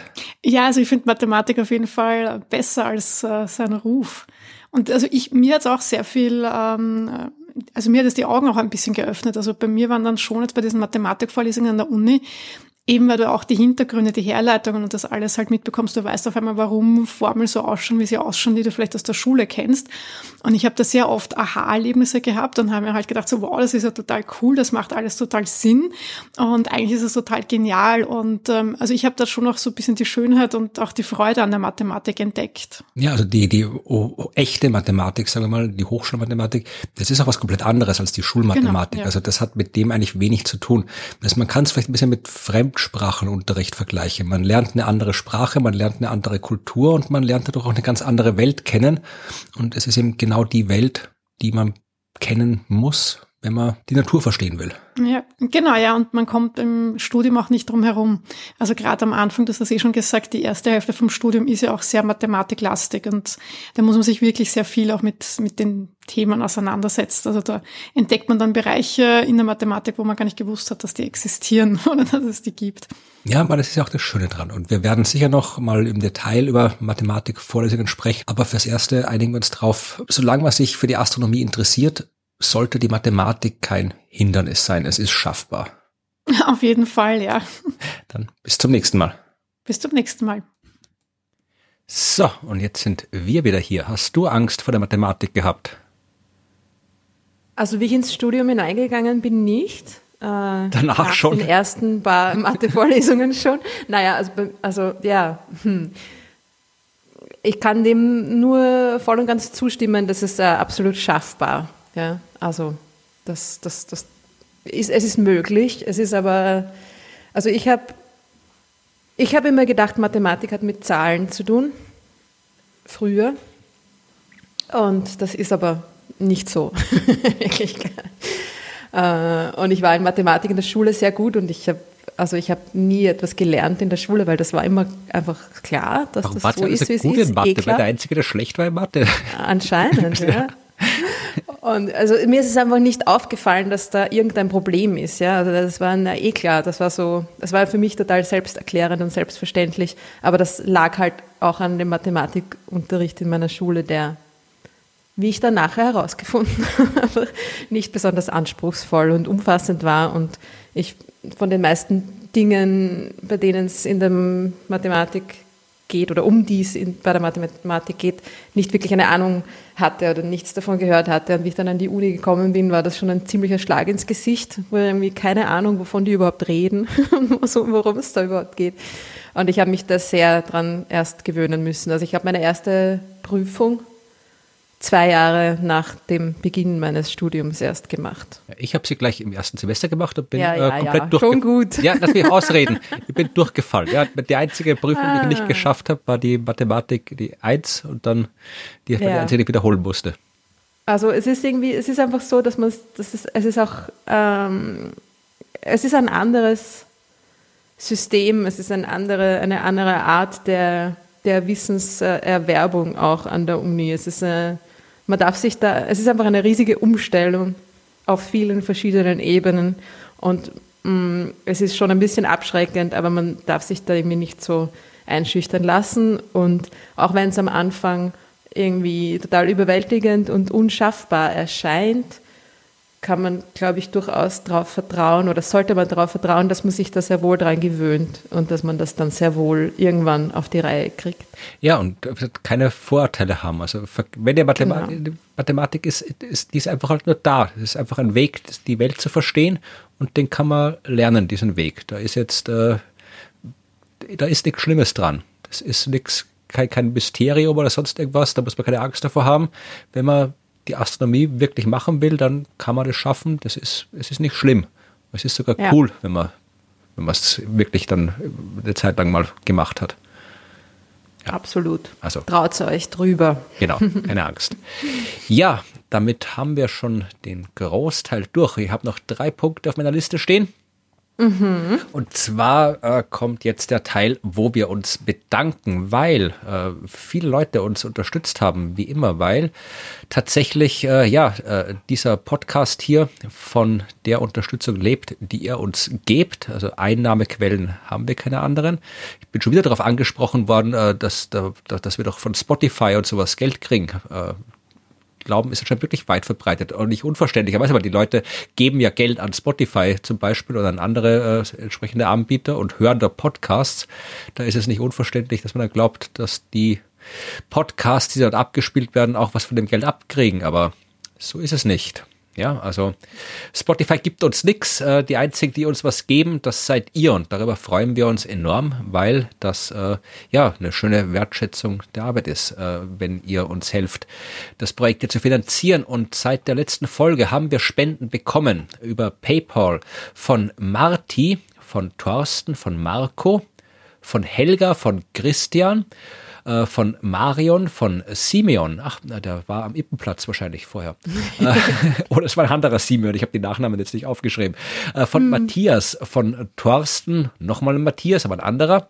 Ein Markus, ein Manfred, Manuel, noch ein Thorsten, schon wieder ein anderer. Ähm, Tobias, Michael, Klaus, Joachim Wieg Pepe und Ralf haben uns Geld gegeben und wir müssen es nachher noch ein bisschen aufdröseln, weil ein paar dieser Spenden waren zweckgebunden für dein Astronautenabenteuer. Das heißt, Naja, das nehmen wir mal allgemein als Spende für das Berichten über okay. das Astronautenabenteuer. Na, schauen wir. Okay. Ähm, ja, äh, das waren die Spenden per PayPal. Es gibt auch äh, die Möglichkeit, uns per Steady zu unterstützen, wo wir dann regelmäßig quasi äh, Spenden bekommen. Und zwar haben wir die bekommen von Johannes, von Philipp, von Arnim und von Frank. Äh, regelmäßig unterstützen kann man uns auch per Patreon. Da gab es aber keine neuen Spenderinnen und Spender seit der letzten Folge. Ich hoffe, die äh, versprochenen äh, Postkarten vom Universum sind mittlerweile angekommen. Wenn nicht, ja, wenn ihr äh, Post vom Universum erwartet und keine bekommen habt, dann habt keine Scheu, äh, euch bei uns zu beschweren. Äh, dann korrigieren wir das sofort. Ja, also wenn ihr Post vom Universum haben wollt, dann sagt uns Bescheid. Man kann auch äh, elektronische Nachrichten vom Universum äh, empfangen, denn im letzten Mal habe ich ja kurz erwähnt, dass ich darüber nachgedacht habe, wie denn so die Wissenschaftskommunikation über Telegram funktionieren könnte. Und ich habe eine Telegram-Gruppe angelegt und den Leuten gesagt, Podcast nicht viel mehr, als dass sie existiert. Äh, und äh, wollte wissen, wie man denn so, ob sie diese Gruppe auch finden können. Und ich habe keine Ahnung, wie man Telegram-Gruppen findet, jetzt weiß ich's. Aber äh, es haben tatsächlich, ja, Leute haben sie gefunden. Über 100 Leute sind seit dem letzten Mal Mitglied unserer Telegram-Gruppe geworden. Das beeindruckt die Ruth so, dass sie gleich aufgelegt hat und nicht mehr da ist. ich bin auch da. Ich habe nur gerade in der Tat die Telegram-Gruppe gecheckt. Weil mir eingefallen ist, dass ich da schon länger nicht mehr reingeschaut habe. 105 ja. Mitglieder. Wahnsinn. Ja, ja dann, dann, äh, dann schau da regelmäßig rein. Da werden auch Fragen gestellt, da werden, dir werden Sachen über Astronauten äh, Ausbildung ich gepostet. Ich habe 81 neue Nachrichten. ja, also wie gesagt, also ich, ich, ich werde das jetzt, äh, nachdem das doch so erfolgreich ist, ich werde jetzt auch äh, verlinken, äh, den Link zu dieser Gruppe, damit den auch wirklich jeder findet in, in den Show Notes. Es ist, glaube ich, einfach eh, die Gruppe heißt das Universum und man kommt dahin, wenn man irgendwie t.me slash Universum Podcast oder so, dann kommt man dorthin. Und äh, ja, da, da werden Fragen gestellt und ich überlege mir noch, und du überlegst dir auch, also wir überlegen uns gemeinsam, äh, wie wir diese Gruppe für gute äh, Öffentlichkeitsarbeit, Wissenschaftskommunikation nutzen können. Momentan mache ich da so ein bisschen Kalendarium, also ich schreibe halt jeden Tag, was so vor 100 irgendwas Jahren passiert ist und so weiter. Da gibt's immer schöne Sachen. Äh, haben auch Leute Fragen gestellt, Leute diskutieren über Themen. Wir werden schon einen Weg finden, was wir da machen können. Was ihr auf jeden Fall machen könnt mit dieser Telegram-Gruppe, ist äh, uns Nachrichten dort schicken und zwar Nachrichten für unsere äh, Geburtstagsfolge, die sich immer weiter nähert. Ja? Die übernächste Folge ist die äh, das Universums Geburtstagsfolge. Da wird das Universum ein Jahr alt und wir würden uns freuen, wenn ihr uns zu diesem Anlass eure Glückwünsche oder ja, ja, wenn es keine Glückwünsche sind, dann braucht ihr es nicht schicken. Wenn ihr euch beschweren wollt, dann macht es nicht zum Geburtstag. ja, aber wenn ihr uns irgendwie äh, Geburtstagswünsche schicken wollt oder einfach irgendwie sonst irgendwas, was ihr zum Podcast erzählen wollt, wenn ihr uns erzählen wollt, wo ihr den Podcast äh, hört oder wann ihr ihn hört, vielleicht sogar mit Fotos, wenn ihr den Podcast, weiß ich nicht, regelmäßig äh, äh unterm Sternenhimmel hört und die Milchstraße und den himmlischen Emo fotografiert habt dabei. Sowas könnt ihr uns schicken und äh, das könnt ihr uns per Telegram schreiben und Telegram funktioniert so wie WhatsApp. Da könnt ihr auch einfach Sprachnachrichten reinreden über euer Handy und wenn ihr uns eine Geburtstagsnachricht äh, als Audiodatei über Telegram zukommen lasst, dann können wir die auch direkt in den Podcast einspielen. Das wäre besonders praktisch. Ja, das wird sicher lustig. Macht's das. Genau, macht's das und wir überlegen. Dann müssen nicht immer nur wir reden. Ja, na ja, es ist ja, jetzt können ja nicht zuerst Leuten sagen, sie sollen das Geld geben und dann sagen, wir wollen nicht mehr reden. Also wenn das Redet selber. das geht ja auch nicht. Naja, wir, wir reden ja sowieso schon genug, oder? Ja. so ja, ist es ja auch nicht. Dann hören wir jetzt auch bald auf zu reden und äh, kommen jetzt noch zu einem Punkt, den wir schon lange nicht mehr hatten, nämlich Veranstaltungshinweise. Ja, weil in, Dun, dun, dun. es hat ja zumindest in Österreich gibt's wieder äh, Corona-bedingte Öffnungen oder nicht Corona-bedingte Öffnungen in dem Fall. Wie nennt man das jetzt? Ja, keine Ahnung. Äh, Normalität, sagt unser Kanzler, Ah, ja. die zurückkehrt. Ja, ja. Aber ja, Der soll mal seine Frisur der Normalität zuführen, finde ja, ich. der, der soll sehr viel. Ist egal, wir reden wir nicht über Kanzler, sonst Äh, Egal. Ja, aber äh, es finden wieder äh, Veranstaltungen statt, ja. Ich weiß nicht, ob du was anzukündigen hast. Passiert bei dir schon irgendwas mit deinem Planetarium? Nein, bei mir passiert noch nichts. Aber bei mir passiert was. Im August Im passiert August. was. Na cool, dann haben wir noch Zeit, um das anzukündigen. aber tatsächlich äh, gibt's äh, wieder Auftritte äh, der Science Busters und zwar äh, am 7. und 8. Juni im Wiener Stadtsaal treten Martin Puntigam, Martin Moder und ich auf mit unserer Show Global Warming Party. Da äh, reden wir über Klimawandel, auch ein bisschen über andere Themen und äh, die finden statt, diese Shows, nach allem, was wir bis jetzt wissen. Da kann man sich Eintrittskarten kaufen dafür. Ich verlinke das, äh, wo man da hinkommen kann. Und äh, ja, äh, ich hoffe, dass das dann ein bisschen so weitergeht, dass dann auch noch mehr stattfinden kann. Also ich habe für, für im Herbst viele Termine schon im Kalender stehen, aber da reden wir ein andermal drüber. Jetzt hoffen wir mal, dass die Sachen am 7. und 8. Juni stattfinden können. Und wenn ihr dort seid, dann ja, sagt Bescheid, dann freue ich mich. Das war alles, was ich hatte für heute. Hast du noch was? Dem kann ich nichts mehr hinzufügen. Gut, dann verabschieden wir uns und spielen die Abschlussmusik. Bis zum nächsten Mal. Tschüss.